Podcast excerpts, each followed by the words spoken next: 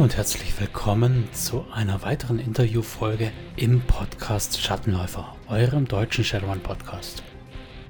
Zu Gast heute habe ich den Sascha Morlock, seines Zeichens Redakteur in der Shadowrun-Redaktion Deutschland und nebenbei noch so einiges anderes, was er uns aber gleich selbst erzählen wird. Ich freue mich auf jeden Fall schon mal und wünsche euch ebenfalls gute Unterhaltung. Bis dahin.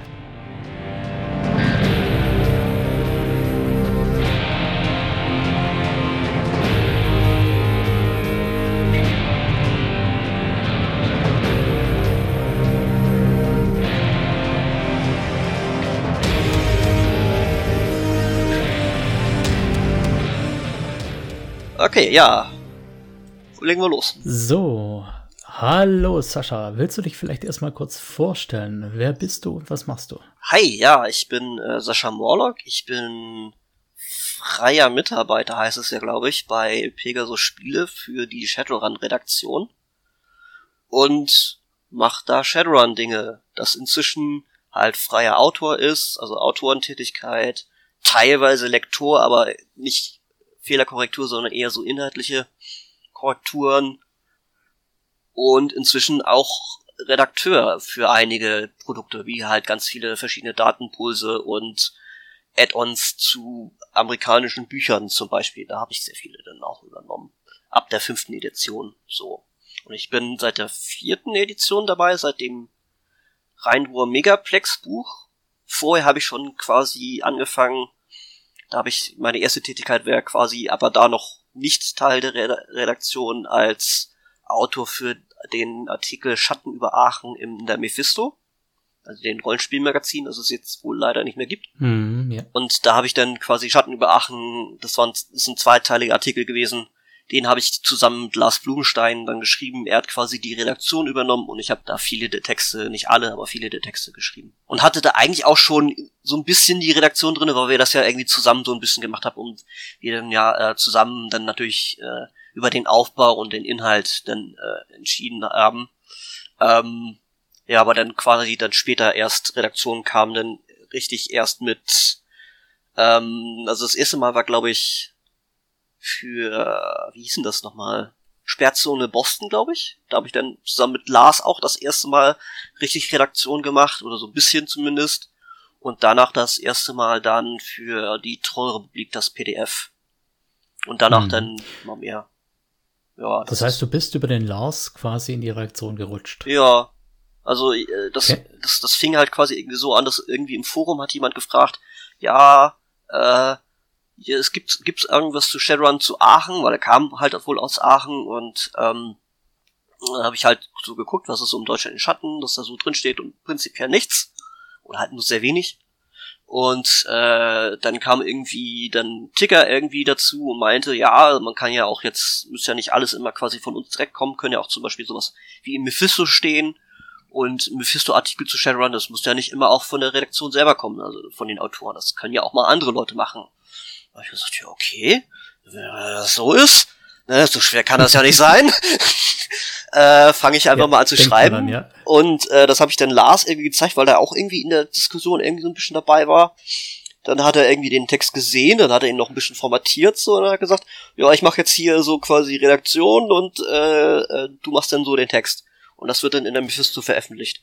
Und am Ende war es dann sogar so, dass, ich glaube, bevor überhaupt der erste Text in der Mephisto erschienen ist, gab es dann die E-Mail von vom Ticker, der gesagt hat, hier, ich habe gehört, kannst gut schreiben, willst du nicht beim Urplex-Buch dabei machen, äh, mitmachen? Ja, schön. Ja, das ist ja so, wie man sich im Prinzip wünscht, direkt da abgeholt, wo man angefangen hat. So ungefähr, ja. Magst du uns ein bisschen was Persönliches über dich erzählen? Eigentlich nicht so unbedingt, aber hauptsächlich halt, naja, ich studiere halt gerade Medieninformatik. Äh, ich äh, war mal bis zu seiner Auflösung Mitglied im Verband für Deutschlands Video- und Computerspiele. Ne? VDVC, ja, Verband für Deutsche Entwicklung, genau. Äh, und äh, ich war auch kurz in der Piratenpartei ähm, und da dann auch sogar im Landesvorstand Hamburg äh, eine Zeit lang, also eine eine Wahlperiode lang. Hab dann auch einen Wahlkampf mit organisiert und dann an äh, einigen anderen mitgeholfen. War nur so mittelerfolgreich. Ich weiß nicht, woran es gelegen hat. Nee, aber äh, also ich weiß schon, woran es gelegen hat, aber es lag nicht also ich würde nicht sagen, dass wir komplett einen fehlerfreien Wahlkampf gemacht haben, aber zu dem Zeitpunkt, wo ich dann da gemacht hat, da hatte das gab es andere Effekte, die da mehr äh, auf das Wahlergebnis eingewirkt haben als quasi nur das, was wir gemacht oder nicht gemacht haben in diesem Wahlkampf. Ich glaube, ich muss dich mal so ein bisschen ja. einfangen. Ja. Anyway. Du galoppierst mir so ein bisschen davon. Macht ja nichts. Äh, ich hoffe, du bist mir da nicht böse. Nee, nee, aber es passiert öfter. Wirst du noch wahrscheinlich noch merken. Ja, ja. ich habe es vorher auch schon gemerkt. Äh, aber ich habe so ein bisschen den Eindruck, dass die Mitgliedschaft in der Piratenpartei für die Shadowrun-Redaktion fast schon obligatorisch ist. Oder zumindest ein gewisses äh, soziales und politisches Engagement. Kannst du das so bestätigen? Also ich weiß, dass zumindest zwei andere Personen noch da irgendwie zumindest Mitglied waren. Ich weiß nicht, ob sie halt aktive Mitglieder waren. Von einem, den habe ich dann zumindest nicht gesehen und ich weiß auch, dass die Person auch in Hamburg irgendwie lebt. Ja, also ich, ich würde, also es ist, ist anders. Also wenn man sich die Geschichte von Sharon anguckt, war sie durchaus schon immer politisch irgendwie geprägt oder, oder zumindest von politischen Menschen geprägt. Und deswegen ist es, denke ich mal, nicht verwunderlich, dass man denn auch, äh, wenn man dann so sich die Laufe der Zeit so anguckt, dass dann da, dass man dann andere Menschen trifft, die auch irgendwie politisch interessiert oder aktiv mhm. irgendwie sind. Ja, definitiv, ja. Auch schon von den Themen, so Umweltverschmutzung, ja. Kommerzialisierung, Kapitalismus. Natürlich, da kommen wir dann vielleicht noch später dazu, äh, gibt es auch natürlich mhm. Menschen, die sagen, ah, das ist ja gar nicht politisch. Ja, kommen wir noch vielleicht später dazu, aber äh, prinzipiell, um gleich schon mal äh, das böse P-Wort zu sagen, ja, Shadowrun ist politisch und war es auch immer und wird's auch eigentlich immer bleiben. Ja, wie bist du denn eigentlich zum Rollenspiel und zu Shadowrun gekommen? Ja, das ist äh, prinzipiell also bei mir war es zum Beispiel anders als bei vielen anderen. Also die von vielen anderen kenne ich das irgendwie, ja, die haben dann irgendwie als kleines Kind schon irgendwie, weiß ich nicht, äh, der Herr der Ringe oder ähnliche Fantasy-Romane gelesen oder Comics oder was auch immer und sind dann irgendwie mit das schwarze Auge oder die, die dann irgendwie eingestiegen. Ich war halt eher so der Science-Fiction-Nerd, also ähnlich wie eigentlich mein Vater. Er hatte auch sehr viele oder einige Fantasy-Sachen gelesen, aber war auch schon eher mehr so im Bereich Science-Fiction unterwegs. Und bei mir war es halt Star Wars, hat, Star Wars hat es mir halt eher angetan. Und da habe ich halt sehr viel Star Wars Romane gelesen. Oder was heißt sehr viel, aber einige zumindest. Also ne, Erben des Imperiums war so, ich glaube, das erste mhm. Buch, was ich gelesen habe, äh, außerhalb der Schule und wo du dazu quasi gezwungen wirst, ein Buch zu lesen. Das war mhm. bei mir halt Erben des Imperiums, äh, der erste richtige, wenn man so will, Star Wars Roman aus dem erweiterten Universum. Und hm. dann bin ich sehr früh mit dem Computer in Berührung gekommen und dann hatte ich eigentlich keinen Bedarf, oder, na, was heißt Bedarf, aber kein, kein Bezugspunkt zu Tabletop-Rollenspielen, sondern dann hatte ich eher so PC-Rollenspiele, wenn überhaupt. Und das erste Mal Shadowrun gesehen war aber, da war ich durchaus noch, weiß ich nicht, vielleicht zwölf oder so. Äh, da war das noch in der Hand von Faser. Und ich weiß noch, dass ich dann irgendwann im, in, der, in Karstadt in die Spielwarenabteilung gegangen bin. Und dann hatte Faser da irgendwie so ein, weiß ich, so eine halt so eine Promotion Area, würde man heute sagen. Also sie hatten da irgendwie so einen Tisch mhm. aufgebaut. Da war normalerweise irgendwie so eine Modelleisenbahn oder ähnliches immer aufgebaut von, ich glaube, von, von Karstadt selber irgendwie. Ähm, und äh, diesmal war der Tisch halt irgendwie belegt mit Phase, mit Battletech und allen möglichen anderen Kram. Battletech wiederum kannte ich vom Computerspiel Mech Commander, deswegen hat mich das interessiert. Ähm, ah ja, ja klar. Ähm, und ähm, da war dann irgendwie ein Katalog irgendwie, den habe ich sogar heute noch. Den habe ich da irgendwie dann mitgenommen. Und da war dann irgendwie so der Faser-Katalog von, ich weiß nicht welchem Jahr, muss irgendwie, weiß nicht, Ende der 90er gewesen sein oder Anfang der, Anfang des 2000 noch nicht, Ende der 90er wohl. Mitte, Ende der 90er. Also ich, also ich weiß auf jeden Fall noch, dass es das, äh, dass da drin das Cyberpiraten war. Und ich glaube auch, das Cover der Cyberpiraten war das Cover von diesem Katalog irgendwie. Hm, dann also, hast du also mit Version 3 eigentlich eingestiegen, oder? Nee, ich habe ich hab, wie gesagt, nicht gespielt. Ich hatte halt nur diesen Katalog und da kannte ich halt ah, okay. die Bilder davon und ich, ich habe mir die Cover halt gerne irgendwie angeguckt, weil die waren halt schon, heute würde man auch sagen, oder was heißt heute, aber vielleicht würde man so sagen, evokativ. Ne? Also ich meine, das ist dieses Cyberpiraten-Cover, das, das bleibt dann irgendwie im Kopf da von diesem einbeinigen ja, ja. Ork, der da irgendwie Troll, ja. oder Troll, der da halt über die Reling zu, zu deinem, zu dir aufs Schiff springt, sage ich jetzt mal. Und ähm, ist das nicht zweite Edition sogar? ähm, egal. Aber auf, auf jeden Fall zu, zu der Zeit habe ich dann zum ersten Mal quasi was von Shadowrun gesehen, ohne wirklich zu merken, dass es irgendwie Shadowrun ist. Ich kannte halt, wie gesagt, nur Battletech mhm. über Mech Commander und das habe ich dann halt dann auch da so gesehen, dass es irgendwie so ein Brettspiel, ich kannte es ja noch nicht, quasi dazu gibt. Und dann war halt sehr, sehr lange Zeit nichts. Und äh, gut, ich habe dann irgendwann mal mitbekommen, ja, okay, es gibt irgendwie das schwarze Auge irgendwie, das hat mein Vater irgendwie als Computerspiel irgendwie gehabt. Und äh, ja, und in Dungeons Dragons hatte ich vielleicht auch mal irgendwie gehört aber nie halt irgendwas gemacht, bis dann später in meinem Studium, 2007, ich angefangen habe, Informatik zu studieren. Und da war dann tatsächlich andere Leute, die dann auch Shadowrun gespielt haben. Und äh, die haben mich dann irgendwie, der hatte dann auch tatsächlich das Regelwerk von der vierten Edition dabei. Ich glaube noch 4.1d, also 4.01d.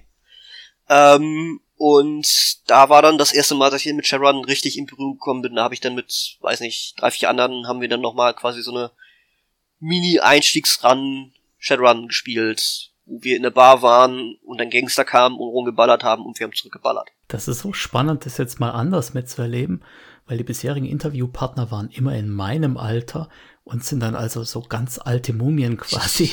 Und du, du hast jetzt hier den Erstkontakt quasi mit der Version 4 gehabt. Ja. Das finde ich schon mal spannend. Zumal du dann ja einige Dinge, die ich als ikonisch erlebt habe, wie dieses tausendmal Nachwürfeln vom Kammerpool, das hast du ja alles gar nicht erlebt, oder? Nee, also ich fand, also ich, ich, ich äh, nee, also wie gesagt, ich wie die vierte Edition, das, ich glaube, da gab's halt die, die Pegasus-Version oder das normale Vierer-Regelwerk noch nicht, gab's halt nur dieses 4.1D, also das war ja quasi die, die Endzeit von Faser, bis sie dann weggegangen sind oder Fantasy, wie sie auch immer hießen.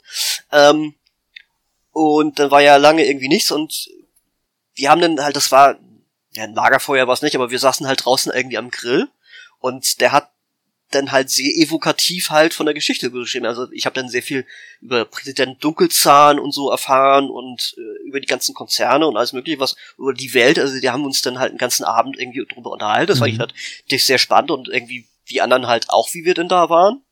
Dann habe ich irgendwie einen rausgefunden, der kannte zumindest den Klaus Schawinski schon. Ich glaube, der heißt ja Schawinski, der ja viele der Cover zumindest in der dritten Edition gezeichnet hat. Und der kannte den schon damals, weil der irgendwie für den eine Website irgendwie gebastelt hat. Und er hat dann, glaube ich, irgendwie als Dank quasi einen Druck vom Cover von Shadows of Europe bekommen. Und das hat er bei sich so an der Wand hängen. Und äh, darüber kannte der zum Beispiel Shadowrun. Und also wir waren halt alle irgendwie, dass wir quasi in der Schule irgendwie nie so Rollenspiel hatten, weil Rollenspiel war halt, gab's halt in der Schulzeit irgendwie nicht. Anders als bei euch Mumien, du hast, du hast das selber Wort ja schon verwendet.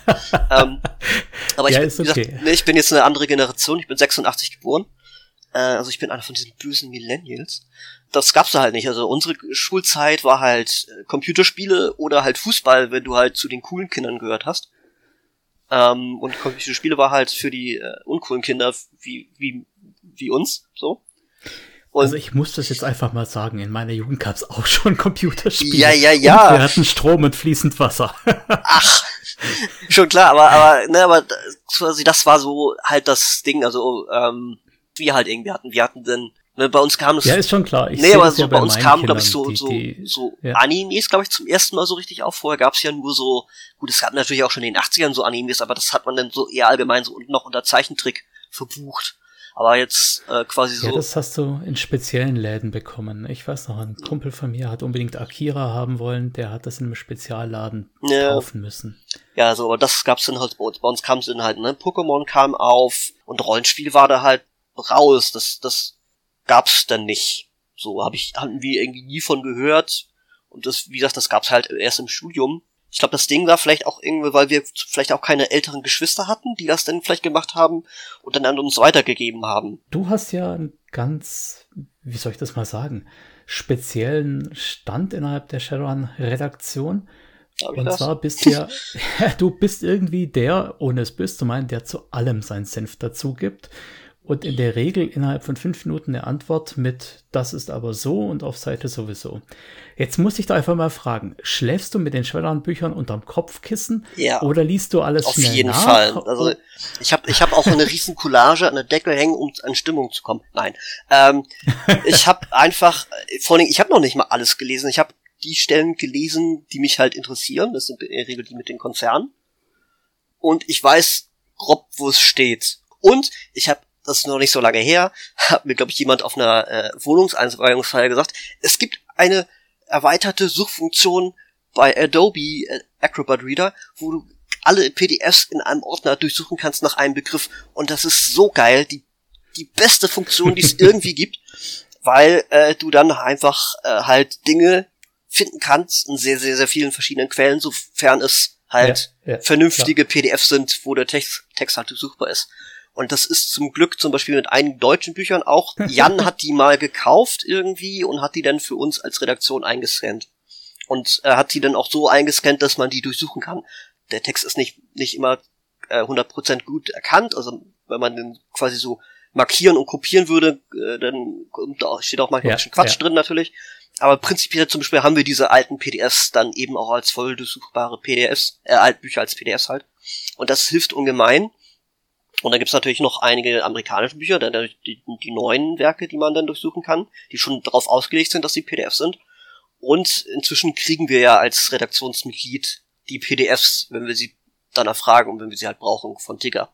Also insofern, ja, ja und genau. dann hat man halt inzwischen halt eine riesengroße Sammlung, die kann man durchsuchen. Und bei einigen Sachen weiß man schon, wie sie stehen, unter anderem, weil ich sie auch vielleicht selber geschrieben habe.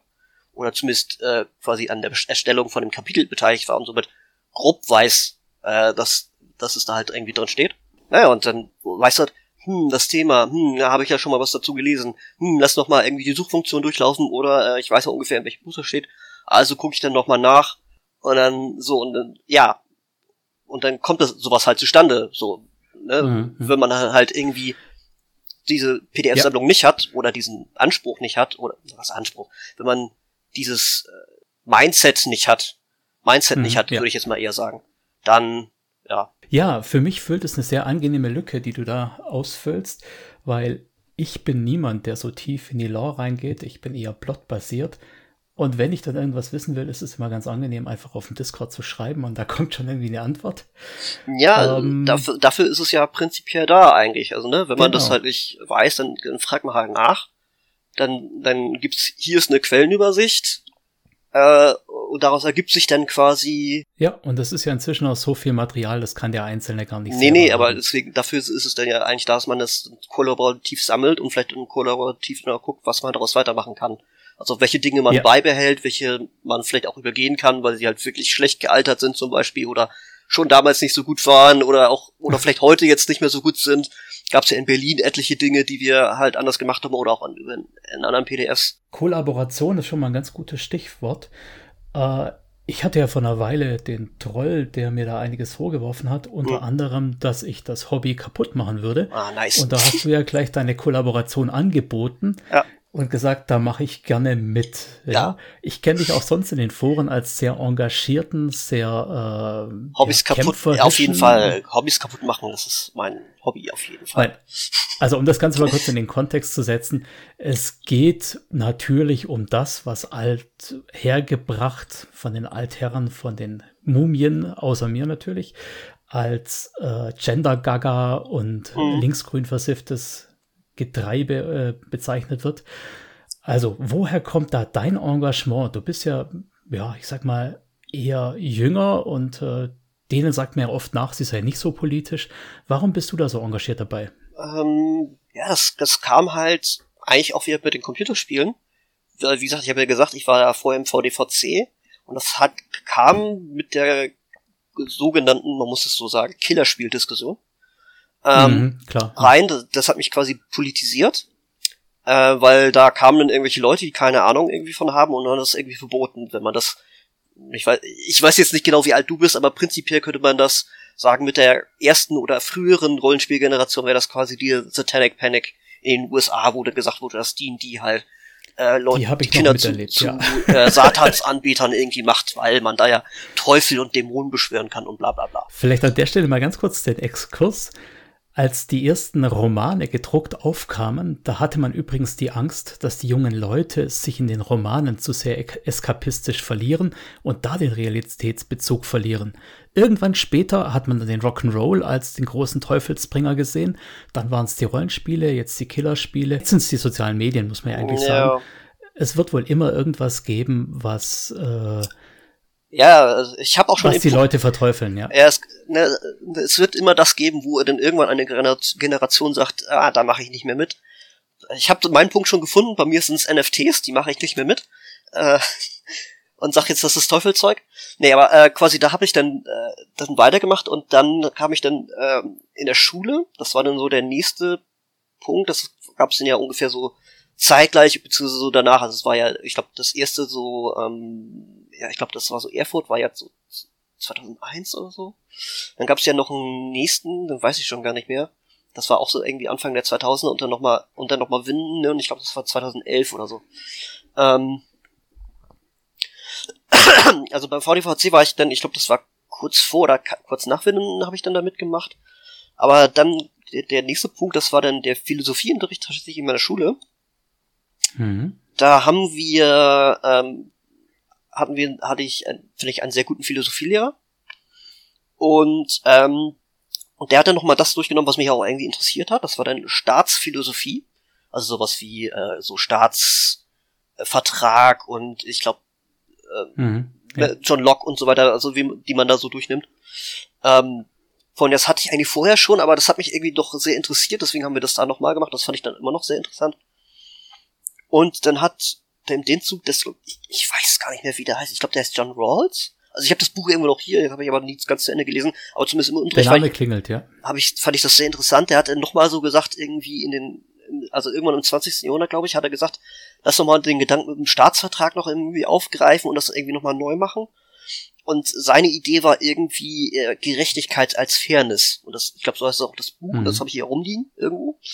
Ähm, wo er so prinzipiell sagt, so ja, äh, wir, wir haben ja, leben ja irgendwie in unserer Gesellschaft und ähm, unsere Gesellschaft ist ja irgendwie so ein bisschen dafür ausgelegt, dass sie irgendwie gerecht sein soll. Und äh, wie kann man denn Gerechtigkeit definieren? Und dann sagt er, naja, man müsste das eigentlich so definieren, dass es ist das gerecht, was halt fair ist. Und fair ist halt nicht für alle gleich, sondern prinzipiell sondern für die, die am meisten benachteiligt sind, für die musst du es irgendwie besser machen, damit es halt für die eben auch fair ist gegenüber allen anderen.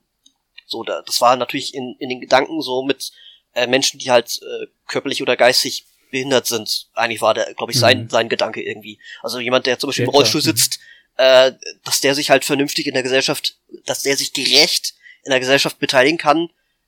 Für den müsst du es halt fair machen, indem du zum Beispiel eben Rampen baust oder andere Dinge halt machst, dass sie halt auch eben Zugang zur Gesellschaft halt haben. So, und das war so mein, äh, erster Gedanke, wo ich dann halt so überlegt habe, wie man so eine Gesellschaft machen könnte, die halt irgendwie gar nicht mal so scheiße wäre. So, und äh, den Gedanken habe ich dann zum Beispiel auch in der Piratenpartei dann wiedergefunden, meinte ich zumindest. Oder zumindest in einigen Ideen der Piratenpartei. Da war dann irgendwie einer, ich glaube, der heißt MS Pro, der hatte mal den Gedanken der Plattformneutralität äh, ja formuliert und das ging so in die Richtung auch. Der hatte gesagt, dass verschiedene Institutionen in der Gesellschaft sind da Plattformen und die müssen sich gegenüber den Nutzern, die sie nutzen wollen, halt neutral verhalten und halt nicht andere bevorzugen. Mhm. Also ins, in diesem Sinne auch quasi Gerechtigkeit als Fairness. So und mhm. ähm, dann äh, kam halt, wie gesagt, die Computerspieldebatte dazu und dann kam irgendwann äh, ähm, das Video von, vielleicht hast du es mal gehört, von Anita Sarkeesian mit ihrem äh, Tropes vs. Women mit Computerspiele, wo sie so. Nee, muss ich ehrlich sagen, aber ich, ich wäre dir dankbar, wenn du mir den Link zur Verfügung stellst, dann würde kann ich, das ich dann mit in die mach, tun. Kann ich raussuchen. Also das war so ein Video, das war halt eine, eine feministische Medienkritikerin, die auch halt Videospiele gern gespielt hat. Weil die ist, glaube ich, ungefähr in meinem Alter auch, also. Und ähm, da hat sie sich dann äh, mal angeguckt, äh, ja, wie denn so Frauenbilder in Videospielen sind. Wie werden Frauen dargestellt? Wie werden sie in Handlung eingebunden? Sind sie mhm, aktive klar. Akteure etc. pp. Das hat sie vorher schon bei vielen anderen Medien gemacht. Und da wollte sie halt noch mal so eine Video-Essay-Reihe machen. auf YouTube und hat dafür, glaube ich, auf Kickstarter dann halt ein Projekt gestartet und hat dann halt dafür Geld gesammelt und das, das Ding war, glaube ich, irgendwie schon irgendwie am selben Tag oder halt in sehr, sehr kurzer Zeit war das Geld, was sie gefordert hat, war dann schon da und hat dann sogar noch viel mehr Geld eingenommen, als sie dann ähm, gefordert hatte. Mhm. Dann kamen halt die ganzen Trolle und Frauenhasser und ähnlichen Gestalten aus ihren Löchern und haben dann so angefangen, gegen sie eine Kampagne zu fahren, was dann wiederum gleichzeitig den Effekt hatte, dass sie dadurch bekannter wurde, wodurch sie noch mehr Geld eingenommen hat, sogar deutlich sehr viel mehr Geld eingenommen hat. Und dann irgendwie halt dieses, dieses Projekt dann gemacht hat und ja, aber das habe ich auch erst später alles bekommen, weil das war dann im fernen Amerika und äh, in Deutschland hat man dann quasi irgendwann nur mitbekommen, da gab es dann dieses Video, das dann irgendwie kontrovers diskutiert wurde irgendwie und irgendwie, dass sich die Gamer dann drüber aufregen und ich habe dann das Video geguckt und gesagt, ja, also prinzipiell hat sie schon irgendwie recht. Ja, okay, die ein oder zwei Szenen, da gefällt mir jetzt vielleicht nicht unbedingt, was, was sie so sagt, beziehungsweise das kann man auch irgendwie anders sehen, aber prinzipiell war das jetzt nicht komplett falsches oder irgendwie, da, da würde man sich als Mann halt keine Zacke aus der Krone brechen, indem man irgendwie zugibt, dass sie irgendwie schon ein bisschen irgendwie recht hat, dass die Darstellung von Frauen in Videospielen vielleicht jetzt nicht so die geilste ist. Jetzt bist du mir da schon fast wieder ein bisschen zu versöhnlich. Ich hatte ja eigentlich angekündigt, dass ich so ein bisschen den Anwalt des Teufels geben möchte und wollte da jetzt einscheren, dass man ja kein Frauenhasser sein muss, um sich Vorsicht, Anführungszeichen, über das Gender-Gaga aufzuregen. Nee, natürlich ja? nicht. Aber äh, im Englischen würde man sagen, es ist eine slippery slope. Also, natürlich, also, also wenn's, wenn du es jetzt nur prinzipiell ums Gendern geht. Äh, mhm. Erstmal muss man natürlich sagen, es gibt keine Genderpolizei. Das heißt, wenn du es nicht machst, keiner wird bei dir zu Hause einbrechen, die die Tür eintreten und dir eine Waffe an den Kopf halten und sagen, du musst jetzt gendern. Und ich gender auch nicht alles, was ich mache. Ich habe mit meiner Bachelorarbeit gegendert und manchmal einige Tweets gender ich und manchmal auch im Discord schreibe ich geschlechtsneutraler oder so, aber halt auch nicht immer. Prinzipiell richte ich das ein bisschen danach aus, quasi mit welchem Publikum ich hier es zu tun habe. Und ich war dann immer auch, auch bei der Piratenpartei schon im Ansatz so, man muss die Leute da abholen, wo sie sind und ja. die dann behutsam an gewisse Themen vielleicht äh, ran, äh, äh ranführen. Und wenn die dann halt, weiß ich nicht, 20 Jahre feministischen Dialog an irgendwelchen Universitäten halt eben nicht mitbekommen haben, weil sie zum Beispiel in der Zeit gearbeitet haben und eben nicht an der Uni waren, muss man vielleicht auch mal sagen, ja, okay, vielleicht macht man das mal etwas ne, ein paar Stufen äh, niedriger und führt sie eben zum Beispiel wie mich halt eher so ran, hey, aber es wäre schon irgendwie fairer, wenn man Frauen halt nicht nur mhm. als Sexobjekt irgendwie darstellt.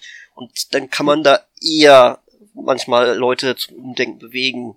Sei denn eben, ja. sie sind von Anfang an da sehr aggressiv dafür und deswegen so weit die Slippery Slope, dass die eben, äh, wenn die halt solche Dinge sagen, entweder sich leichter fühlen lassen, dann noch andere Dinge zu sagen, oder eben halt sowieso schon so waren. Und das habe ich halt auch äh, dann zum Beispiel in meiner Bachelorarbeit dann halt gemerkt, dass es äh, ja, dass, dass sie vielleicht harmlose Kritik irgendwie äußern oder vermeintlich harmlose Kritik äußern und vielleicht auch so, wo man dann wenn man dann so sagt, ja, man muss ja auch irgendwie mal gucken, was denn die Gegenseite sagt, dass man denen dann vielleicht eher in die Hände spielt oder Leuten damit in die Hände spielt, denen man eigentlich nicht in die Hände spielen möchte. Also du hast es ja schon mehrmals deine Bachelorarbeit erwähnt. Ja. Kannst du uns mal ein bisschen schildern, worum es da genau ging? Ähm, also meine Bachelorarbeit äh, war unter dem großen Oberbegriff so Politik oder politische Spiele und Politik in Spielen. Und da habe ich quasi so einen Online-Diskurs analysiert, wo es darum geht, dass es halt gewisse Leute irgendwie gibt, die im Internet bei Computerspielen, aber auch bei anderen Kulturprodukten oder Popkulturprodukten halt meinen, dass man da doch gefälligst die Politik irgendwie raushalten soll. Dass es halt so doch quasi so harmlose Unterhaltung sein soll, aber diese böse Politik, die soll halt draußen gelassen werden. Und dann habe ich halt gefragt, ja, okay, was, was, was ist das quasi für so ein Politikbegriff oder Politikverständnis, was diese Leute irgendwie haben, weil irgendwie gleichzeitig die Spiele, die sie denn anbringen, diese meinen, die dann unpolitisch sind, haben doch sehr viel Politik teilweise drin. beziehungsweise sie wiederum politisieren dann wiederum Dinge, die irgendwie nicht politisch irgendwie sind. Zum Beispiel irgendwie einer, der hat dann irgendwie gesagt, als äh, ich glaube äh, nicht, also der, der, also dieses ähm, Animal Crossing, ich glaube nicht der neueste Teil, sondern der Teil davor, da haben die mhm, dann ja. die Entwickler gesagt, ja, ähm, ab jetzt kann man auch die Hautfarbe seiner Figur irgendwie bestimmen. Das heißt, man kann jetzt auch schwarze Figuren machen. Und dann hat irgendwie okay. einer geantwortet, ja, das ist ja irgendwie toll, der das macht, aber warum müsst ihr euch denn so quasi so solchen sozialpolitischen Zwängen irgendwie unterordnen, wo du auch irgendwie sagst, okay, das ist eine weirde mhm. Vorstellung von Politik. Und ja, ja. impliziert auch irgendwie so ein, ja, so ein, ja, als, als steckt da irgendwie so eine fremde ja. Macht irgendwie, die die Spielentwickler irgendwie beeinflusst irgendwie. Genau, ja. Und ja gut, das ist ja durchaus eine Wahrnehmung, die viele Leute auch so haben. Mhm. Du musst quasi, also so sehen es viele Leute inzwischen, du musst einen queeren oder lesbischen oder schwulen Charakter dabei haben, du musst einen behinderten Charakter dabei haben, du musst schwarze Charaktere dabei haben, du musst asiatische Charaktere dabei haben. Das sind alles so Verpflichtungen, die von vielen Leuten wahrgenommen werden, damit man eben sein Pinkwashing, sein Blackwashing, sein was weiß ich Washing durchziehen kann. Ja, ja also prinzipiell kannst du das natürlich immer irgendwie sagen und ich würde äh, dann immer gucken, okay, wie sind diese Figuren dann, also wenn es zum Beispiel jetzt eine Serie oder ein Film ist, da kann man es, glaube ich, besser inhaltlich beurteilen, sind diese Figuren wirklich nur irgendwie so da als die Quoten äh, random ja, Stellvertreter Minderheit, ihrer Minderheit, ja. Mhm. Genau, die dann irgendwie aber inhaltlich wenig dazu beiträgt oder er hat das auch wirklich eine Bedeute Bedeutung. Ähm, prinzipiell, vielleicht kommen wir da später nochmal hinzu, hat das eine Bedeutung, ähm, auch eine wissenschaftliche, aber ähm, prinzipiell ist aber war das so die Ausgangslage und ähm, meine Arbeit ist sehr, sehr lang, irgendwie über 140 Seiten. Aber prinzipiell ähm, habe ich dann äh, quasi so einen einen wichtigen Punkt irgendwie, meine ich zumindest, identifiziert zu haben, den ich unter Purismus und Gatekeeping so verordnet habe. Das ist so, ähm, wie Leute irgendwie dazu kommen, quasi so eine, ja, äh, gegen alles irgendwie zu schießen, das irgendwie so, was man prinzipiell unter progressiver Politik irgendwie verbuchen könnte. Und äh, ja. das beginnt mhm. mehr oder weniger mit dem äh, Videogame Crash in den 80ern. Ich glaube, das war so 81 ungefähr äh, wo mhm. damals mhm. quasi die Videospielindustrie maßgeblich halt in den USA zusammengebrochen ist, wo dann, glaube ich, es war Atari, glaube ich, äh, die dann halt mehr oder weniger daran zerbrochen sind, weil die dann ihre Konsolen nicht mehr verkaufen konnten. Oder Amiga. Nee, Atari. Atari. Sowohl Atari als auch Amiga gab es später noch. Ja, ja, ja aber der, der eine war, glaube ich, ja eher ein Computerhersteller und nicht ein Konsolenhersteller. So, und hm. äh, da war das äh, früher halt so, dass sie halt irgendwie Spiele gemacht haben und prinzipiell das an jeden verkauft und an prinzipiell jeden beworben haben, weil sie eher die Situation beworben haben, wo man spielt. Also zum Beispiel in der Bar, mhm. wo man Leute halt kennenlernt, da haben sie quasi die Situation quasi beworben, dass man da Leute kennenlernen kann, wenn man zusammen an der Konsole irgendwie spielt. Oder eben zu Hause die Eltern, die mit ihren Kindern da Zeit verbringen. Und äh, das änderte sich dann 84, Für die jüngere Zielgruppe kurz, das sind diese alten klassischen Slot-Machines, wo man dann irgendwie für fünf Spiele einen Dollar reinschmeißt oder so. Ja, auf Spielautomaten auch, aber genau. auch schon quasi mehr oder weniger die Konsole, die man vielleicht auch so direkt aufgebaut hat. Also ich kenne sogar eine Bar, da steht so ein Nintendo rum. War geil, ganz cool damals vor der Pandemie. Anyway. ähm, also da gab es noch nicht so eine wirkliche Zielgruppenorientierung in der Werbung und da war das prinzipiell noch für alle. Also da gab es auch schon so, äh, zum Beispiel habe ich ein Interview gelesen, so mit Frauen, die die Spiele selber programmiert haben in den Firmen. Auch da gab es nie so die große oh, du bist eine Frau, die da irgendwie programmiert. Das kam zwar auch vielleicht mal vereinzelt von einzelnen Leuten irgendwie. Einer hat irgendwie berichtet, es gab einen Brief, der mal irgendwie zu der Firma geschickt wurde, nachdem er dann gelesen hat, dass es irgendwie äh, in den Credits eine Frau drin stand, aber prinzipiell gab es da keine große Ablehnung. Das kam halt mhm. eben erst später. Und zwar mit dem Beginn so mit Nintendo. Äh, die noch nicht unbedingt ganz, aber die haben einen wichtigen Schritt gemacht. Und zwar haben sie äh, quasi zum ersten Mal so zielgruppenorientierte Werbung gemacht, in die zum einen von dieser allgemeinen eher amorphen Masse eher sich auf Kinder äh, fokussiert haben. Und zwar gab es da den Wechsel äh, von Videospielen als Games hin zu Toys. Also zu, zu Spielsachen Kannst halt du den für Kinder. Unterschied Kannst du den Unterschied mal ein bisschen elaborieren? Äh, naja, Games sind erstmal nur allgemein Spiele, wie alles mögliche, also Brettspiele und die sind ja prinzipiell für alle irgendwie so. Aber wenn man Toys sagt, Toys ist halt Spielzeug, also Spielzeug für Kinder. Das heißt, äh, du hast jetzt hier nichts mehr, was prinzipiell jeder irgendwie haben kann, sondern das sind halt Spielsachen für Kinder. Also in dem Fall die Nintendo Spielkonsole und die Spiele dazu. Und das ist halt quasi nichts mehr, womit sich dann Erwachsene irgendwie beschäftigen. Also insbesondere auch, auch ältere, also Jugendliche würden auch vielleicht Spielsachen, hm, vielleicht eher nicht, die wollen dann schon irgendwie andere Dinge machen. Wo natürlich, theoretisch natürlich ist Mario auch für jeden etwas, also inzwischen bewerben die das ja auch anders. Aber da gab es dann halt diesen, diesen Fokuswechsel, weil die nicht in dieselbe Falle laufen wollten, eher wie halt ähm, Atari Der und Crash, andere mhm. Konsolen damals. Die wollten halt ihre Konsolen wieder verkaufen und deswegen haben die versucht, dann anderen Spin dran zu machen, die man halt hauptsächlich nur auf Kinder geht und eben das als Spielsachen bewirbt. Gleichzeitig kam dann äh, die der Shift, dass man äh, quasi von dieser ähm, Allgemeinzielgruppe halt einerseits zu Kindern und dann hauptsächlich zu Jungen und Männern halt gewandelt ist. Also in derselben Zeit, also in den 80ern, ähm, begann zum Beispiel so, ähm, ja, Videospielwettbewerbe, wo es dann darum geht, wer den besten Highscore hat oder noch nicht ein Speedrun, aber wer Spiele halt schnell durchspielen konnte und dabei die meisten Punkte hat zum Beispiel. Gab es halt mehrere große Events, die in den großen Hallen stattgefunden haben, teilweise auch mit mit Fernsehbegleitung und ähnliches. Also es gibt, glaube ich, auch eine Doku irgendwie auf Netflix dazu, aber irgendwie. Aber prinzipiell das fand da statt. Und da haben denn die, ähm, ja, die, die, die Firmen gemerkt, dass da mehr Jungen und mehr Männer sind als Frauen auf diesen Events. Äh, also nicht keine, aber halt deutlich mehr. Und äh, da haben die dann den Schluss draus gezogen, wahrscheinlich noch einigen anderen Dingen, dass quasi ihre Spiele nur von Männern gespielt werden oder maßgeblich von Männern gespielt werden. Und dann haben die gesagt, okay, das ist also unsere Zielgruppe, an die verkaufen wir unsere meisten Spiele. Also lass doch mal die Werbung quasi auf sie ausrichten. Hm, und ja, äh, okay. dann über die Zeit, weil ne, man wird dann ja so sozialisiert, man wächst halt auf, okay. Mhm, Einerseits hast ja. du jetzt hier ein Medium, das ist für Kinder und gleichzeitig ist es irgendwie für Männer äh, Frauen, die das vielleicht vorher schon gemacht haben, ja, das ist dann uninteressant. Und äh, so wächst du dann selber auf und so erziehst du dann vielleicht auch deine eigenen Kinder.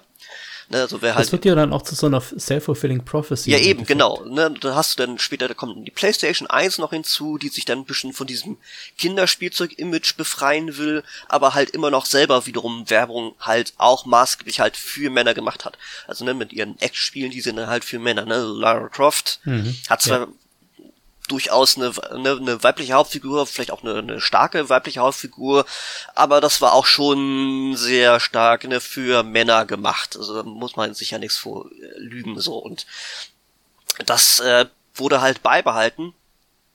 Und ähm, äh, äh, dann hat gibt's ein Video von 2009, also auch schon sehr sehr lange her. Da hat Anthony Birch, das ist äh, der Bruder von Ashley Birch, die man jetzt vielleicht zum Beispiel aus so einer, äh, ich glaube, das ist eine Apple TV-Serie kennt, wo sie auch so Spieleentwicklerin ist. Ähm, der hat ein Video gemacht, wo es halt darum geht, dass ähm, er, er eigentlich sagen will, ja, eigentlich äh, müsste man ja gucken, dass man Video- und Computerspiele halt nicht nur darauf ausrichtet, dass sie irgendwie Spaß bringen, weil Spaß ist halt also als einzige Motivation oder Emotion oder einziger Inhalt von Spielen, weil das gibt es ja so prinzipiell in keinem anderen Medium. Also du hast nicht zum Beispiel Filme, die nur auf Spaß ausgelegt sind. Äh, bestes Beispiel, ich meine, oder oder dass du auch nur ähm, du guckst, damit sie dir Spaß bringen. Also wie gesagt, bestes Beispiel wäre ähm, zum Beispiel Schindlers Liste. Den guckst du ja nicht, weil der Film dir Spaß bringt irgendwie so. Ne, den, den also du äh, ziehst daraus halt andere Dinge als reine leichte, lustige Unterhaltung. Und da gibt's ja. Ja, ich verstehe, was du sagen willst, ja klar. Ja, und es gibt's halt bei ne, prinzipiell jedem Medium.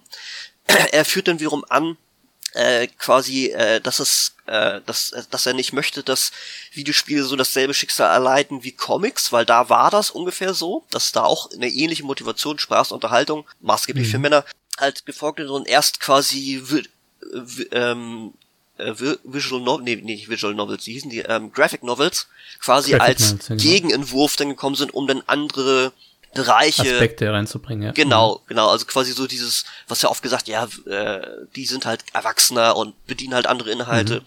Äh, und man musste halt diese, diese Unterscheidung irgendwie machen, um äh, äh da, quasi das, das, das Medium irgendwie Eine Legitimation für was Ernsthaftes reinzubringen. Genau, genau, mhm. genau. Und ähm, er sagt dann halt in seinem Video 2009, dass äh, immer wenn er sagt, ja, irgendwie, man muss das irgendwie breiter aufstellen, weil abseits von Comics halt es eigentlich kein Medium gibt, das sich allein nur auf diesen einen Aspekt und vor allem auf einen einzelnen Spielegenre, damals maßgeblich halt Ego-Shooter, äh, ausrichtet, äh, dass es dann irgendwie, wenn er sowas sagt, immer eine kleine Gruppe gibt, die dann immer so nickt und sagt, ja, das stimmt, das müsste man so machen.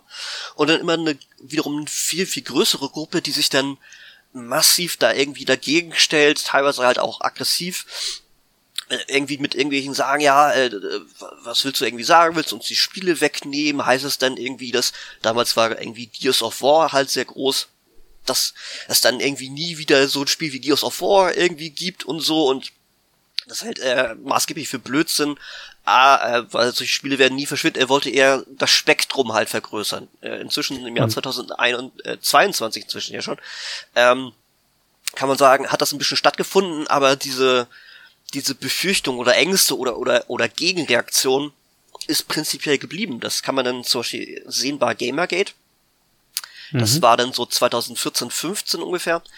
Ähm, also ein paar Jahre später will ich jetzt nicht so ganz ins Detail gehen, weil, weil Gamergate an sich ist ein riesiges, äh, riesiges, riesiges Rabbit Hole, da kannst du Stunden mit verbringen. Aber ähm, um es so groß zu machen, also ich werde vielleicht dir ein paar Links dann geben, die kannst du dann in die Show Notes mhm. aufnehmen, so von Gerne, Videos, ja. wo das dann erklärt wird.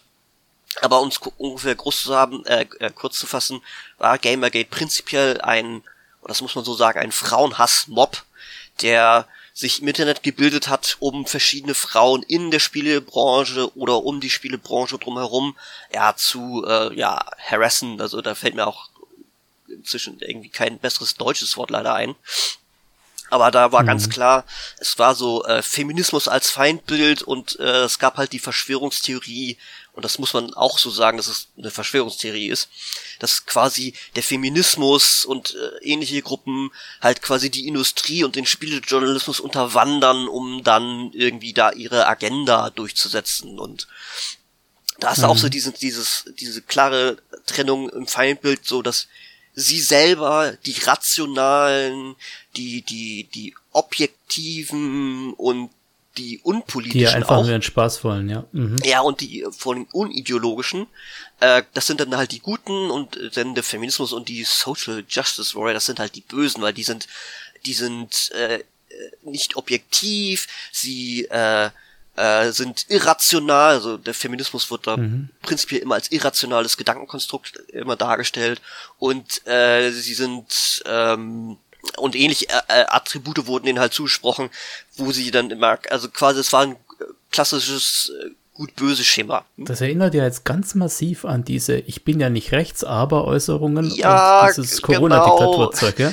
Prinzipiell ja, also äh, du hast, du kannst da auch vielleicht auch einige Parallelen so jetzt querdenken so ziehen, da du hast halt quasi eine Gruppe, die einerseits aus so einem harten Kern aus tatsächlich Hardcore-Frauenhassern bestand und äh, so Internet-Trollen und anderen Leuten, die wiederum Gamergate aufgebaut haben und eine viel größere Gruppe, die dann quasi ähm, so ja Rattenfängermäßig eingefangen wurden, so mit äh, Slogans wie äh, Ethic, Ethics in Games Journalism, also das ist, dass man ihnen quasi so gesagt hat, ja, nee, wir sind ja kein kein kein Hassmob, wir äh, sind ja eine eine Consumer Revolte oder beziehungsweise eine eine ja eine Consumer ähm, Veränderungsgruppe irgendwie, die halt irgendwie was im, im Verbraucherverhalten äh, beziehungsweise als als Verbraucherrechtsgruppe irgendwie aufgetreten ist, weil sie Missstände im Journalismus und in der Spielebranche irgendwie mhm. bekämpfen wollten. Ja.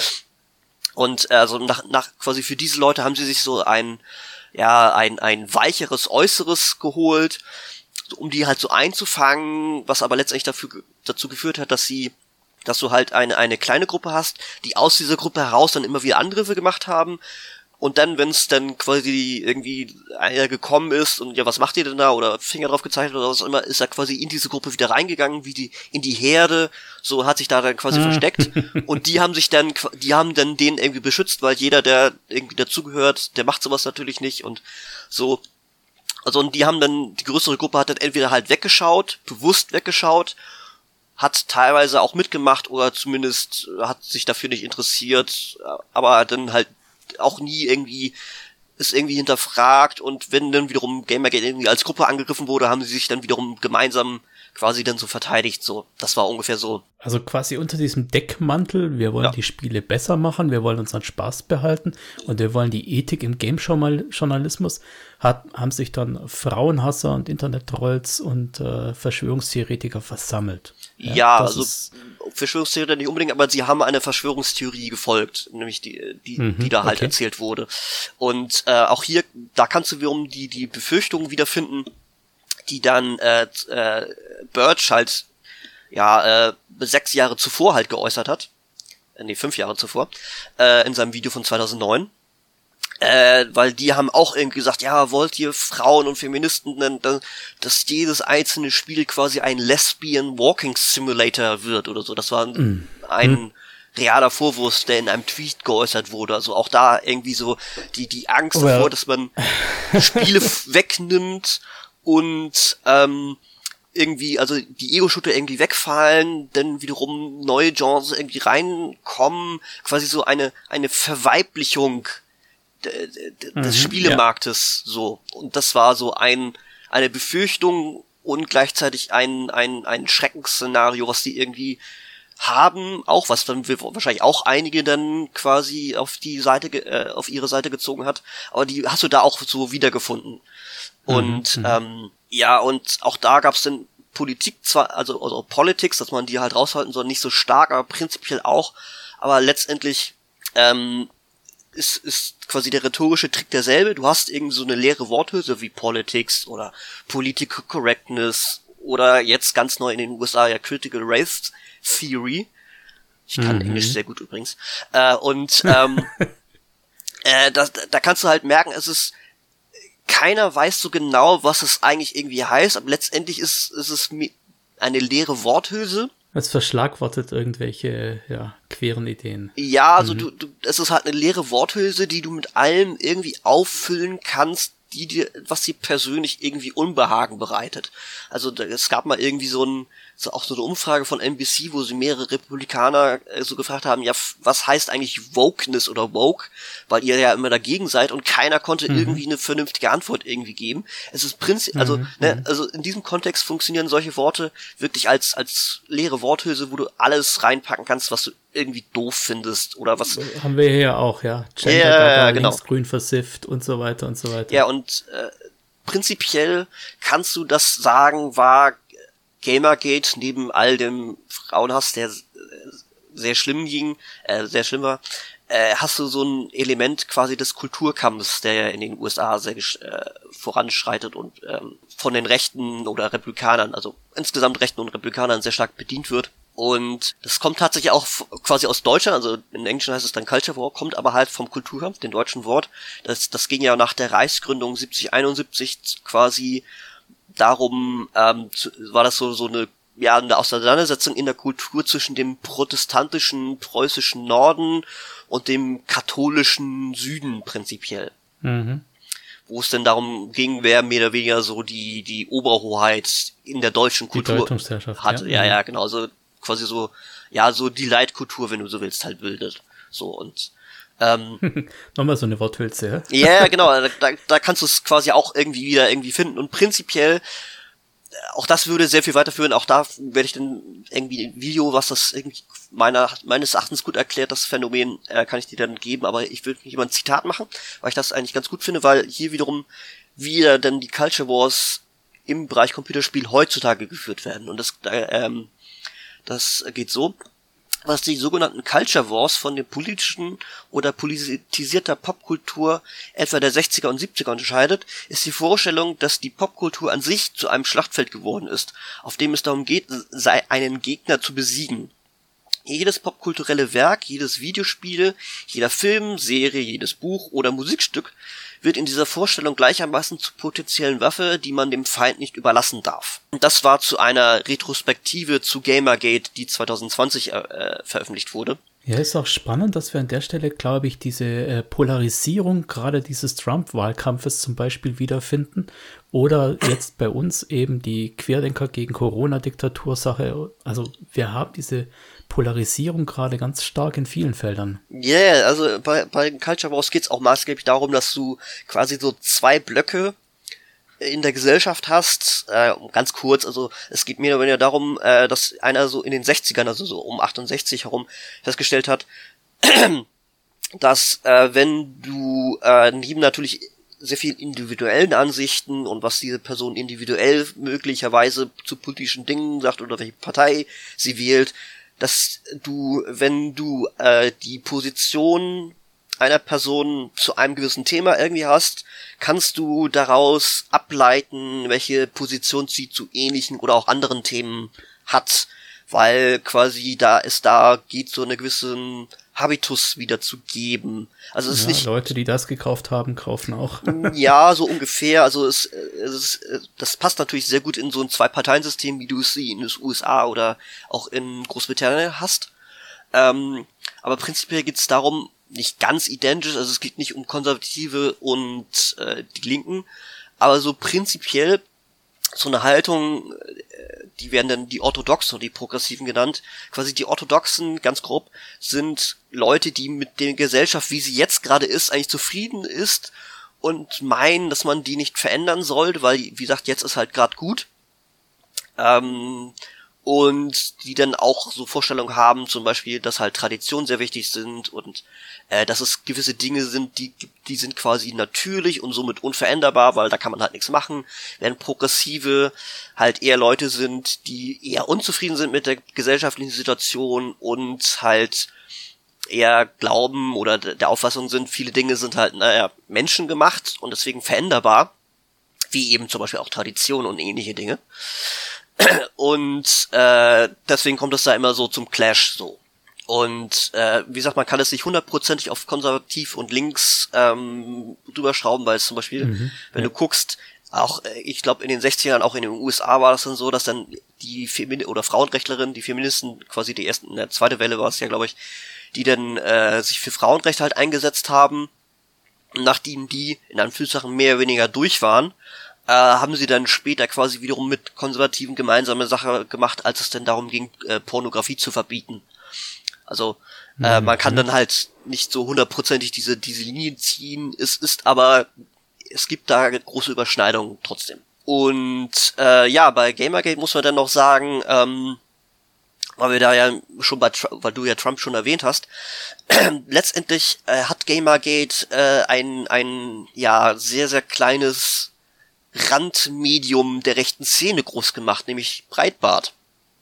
Ähm, mhm, da gab es dann ja. ein ein Autor, äh, ich glaube, ich krieg die Namen immer so durcheinander, aber ich glaube, der hieß Milo Yiannopoulos, gucke ich jetzt leider nicht nach, aber der hieß, äh, der hatte halt einen griechischen Nachnamen und das war so ein ja Blogger, der vorher noch dadurch aufgefallen ist, dass er quasi ähm, Computerspiele schlecht gemacht hat, irgendwie gesagt hat, das sind alles irgendwie Loser, die zu Hause sitzen und äh, halt schlechte Leute sind. Er hat da zum Beispiel äh, ähm, da gab's dann irgendwie so ein, so ein, ja, so ein Amoklauf von einem Typen und der hat so quasi so ein Manifest hinterlassen, was eindeutig so frauenfeindlich und äh, frauenhasserisch drauf war und äh, das war so seine äh, Hauptmotivation, um das zu machen. Das, das war irgendwie an so einem College oder Universität.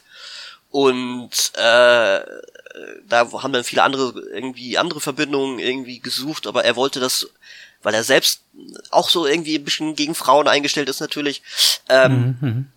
wollte er aber zum Beispiel irgendwie Verbindungen zum Beispiel nach rechts oder ähnlichen äh, Dingen, äh, wollte er dann klein machen und hat dann zum Beispiel gesagt, ja, nee, das, das, das stammt alles aus Computerspielen und äh, deswegen ist der so gewesen und hat irgendwie dadurch seine Feindbilder irgendwie gehabt und so und äh, kurze Zeit später dann, als ein Gamergate war und auf einmal die Computerspiele quasi von den äh, bösen Feministen angegriffen wurden, hat auf einmal mhm. seine Meinung ganz schnell geändert, hat dann äh, gesagt, ja, Computerspieler sind ja super tolle Leute und ich spiele jetzt ja auch und es sind und die bösen Feministen kommen jetzt, um euch die Spiele wegzunehmen, so ganz grob vereinfacht. Das so. ist ja so ein, so ein gewisser Wolf im Schafpelz-Effekt, so ein Opportunismus, dass man sein Fähnchen nach dem Wind richtet. Ja, und ja, sich auf, auf den Zug aufsetzt, ja. Ja, ja, auf jeden Fall. Da gab es sehr, sehr viele Leute, insbesondere so aus dem Männerrechtsler und äh, Pickup-Artists und sämtlichen andere Couleur, die alles irgendwie frauenfeindlich, äh, antifeministisch und halt irgendwie rechts angehaucht war, hat sich irgendwie versucht oder auch hat, hat es auch geschafft, sich irgendwie mit äh, Gamergate irgendwie zu assoziieren oder irgendwie zu sagen, man gehört irgendwie dazu. Da gab es sehr, sehr viele von. Und auch da sehen wir ja jetzt die Parallelen zu den aktuellen Queerdenkern, dass da irgendwelche Rechten diese Spaziergänge begleiten. Oder die Aber halt Sascha, von vornherein organisieren. Also äh, mhm, irgendwie in ja. Hamburg gab es letztens irgendwie eine Demo, äh, auch ich glaube spazieren gehen und das, das wurde halt von einem NPD äh, Mitglied halt organisiert die, diese Demo und äh, man wenn man wiederum Experten sich anhört sagen die auch schon dass es von vornherein so war dass da halt Akteure aus der rechten Szene von vornherein halt quasi unter den äh, ja äh, Gründern mhm. dieser Bewegung beziehungsweise Organisatoren irgendwie gehörten das heißt es gab nie so eine wirklich unabhängig oder politisch neutrale Querdenkerbewegung. Das war halt immer irgendwie äh, zumindest nicht links so. Aber lass mich an der Stelle mal einhaken. Wir haben das jetzt ja schon ganz häufig. Mhm. Bei der AfD-Gründung waren dubiose Gestalten dabei. Bei der Initiative Querdenken waren irgendwelche äh, Kristalltussis dabei, die sich als äh, Anwältin ausgegeben haben. Und diesen Milo Yiannopoulos, den habe ich jetzt auch kurz gegoogelt. Da finde ich auch sofort, also man findet sofort irgendwie, dass diese Leute nicht koscher sind. Mit so Äußerungen wie Lesben sind gar nicht real und äh, ja, ja, Männer wollen nur Frauen werden, um bei ihnen ins Badezimmer zu kommen und so weiter. Ja. Also jeder, der auch nur halbwegs hinter den Schleier schaut, müsste doch sofort sagen, nee, mit den Leuten will ich nichts zu tun haben. Wie kommt es, dass sich da so viele Leute Ratten fangen lassen? Naja, das ist, das ist, das ist eine schwere Frage. Und äh, die kannst du nicht für jedes Individuum beantworten, weil, auch was ich jetzt gesagt, zum Beispiel über den Kulturkampf, Menschen sind natürlich komplex, deswegen passen solche Modelle, und das sind ja nicht immer eindeutig auf jedes einzelne Individuum, weil dann wirst du finden, irgendwie jemand, irgendwie, weiß ich nicht, ein Hardcore-Republikaner, der dafür ist, irgendwie den Staat ähm, klein zu halten und was auch immer und niedrige Steuern und dann vielleicht irgendwie doch für Abtreibung ist, weil in der amerikanischen mhm. Gesellschaft sind prinzipiell die Mehrheit ist für Abtreibung so, ne? Das heißt, äh, das ist jetzt quasi äh, vereinfacht, äh, einfach, es gibt da halt vereinfachte Modelle, aber prinzipiell, wenn du in so einem Glaubenssystem, also wirklich so einer Verschwörungstheorie bist, in so einer Bewegung, dann äh, willst du ja quasi Selbstwirksamkeit erfahren. Das hast du dadurch, indem du dich so solchen Bewegungen irgendwie anschließt. Und dann entwickelst du halt dieses, dieses Feindbild, so wir gegen die. Othering, ja. Mhm. Ja, und dann ist das der, der andere natürlich der Feind und mit denen machst du auch nichts, mit denen, auf den lässt du dich nicht ein. Und der, der, der, alles, was der sagt oder von sich gibt oder so, es muss eine Lüge sein, weil das wissen wir, und es ist ja der Feind, weil wir haben ja die Wahrheit. So. Und ähm, da gibt es auch irgendwie ein Buch, äh, Erzählende Affen, wo es darum geht, dass halt Geschichten sind halt interessanter und für Menschen und einfach verständlicher und halt haben eine viel größere Wirkung als irgendwie Fakten und Zahlen und äh, wissenschaftliche Bewege, Belege und alles. Also äh, wir Menschen finden Geschichten halt sehr äh, ja, interessant und mhm. Verschwörungsideologien und Erzählungen und Theorien, das sind halt in der Regel, in Anführungszeichen, gute Geschichten. So. Ja. Und äh, wenn du dieser guten Geschichten halt glaubst, dann lässt du dich halt auch auf Leute ein, die ähm, dir diese guten Geschichten halt neu erzählen können. Also man kann dann zum Beispiel wie Milo Yiannopoulos dann irgendwie sagen, ja, natürlich war das dann halt so ein Rattenfänger, aber er hat halt eine gute Geschichte erzählt, indem er gesagt hat, ne, äh, Videospiele sind ja gar nicht so schlimm, ich habe jetzt ja mich kennengelernt, ich spiele jetzt ja selber und etc. pp. Das ist halt eine gute Geschichte, quasi die Geschichte vom geläuterten was auch immer. So, ja, geläutert ist er in mehrfacher Hinsicht. ich habe ja hier gerade schon gelesen, der war früher bekennend schwul Naja. und äußert sich jetzt so, dass er seinen, seinen Ehemann zum Mitbewohner degradiert hat und ex-schwul ist Ja, und auch für die Konversionstherapie ist. Das bedeutet, ähm, ja, mit psychoedukativen Methoden die Schwulness abzulegen. Ja, der ist Um schon sehr strange. Ja, das, Genau, das, und- das und kam hat noch auch so dazu, gewisse- weil er wiederum quasi dann im, im Spiel, wer dann äh, quasi die geilste rechte Figur ist, leider verloren hat, weil er wurde dann irgendwann abgesägt und ich glaube, hat seinen Twitter-Account verloren und ähnlich und, und äh, hat letztendlich dann auch Zugang irgendwie zu Geld verloren und das ist mehr oder weniger, glaube ich, sein, sein Versuch quasi wieder zurückzukommen irgendwie. Er ist, glaube ich, dann auch bei Breitbart rausgeflogen, aber Breitbart ist ja so eine Sache, ne? Breitbart wurde dann quasi durch Gamergate groß wird ja von Sti- wurde von Steve Bannon geleitet, der dann ja wiederum später äh, Wahlkampfmanager von Trump wurde und auch Berater von ihm. Ich glaube, du Yiannopoulos auch eine Zeit lang kurz, bis er dann quasi abgesägt wurde. Äh, und Steve Bannon, bis er dann auch irgendwann abgesägt wurde, aber er war dann ja immer noch in diesem Umfeld irgendwann aktiv.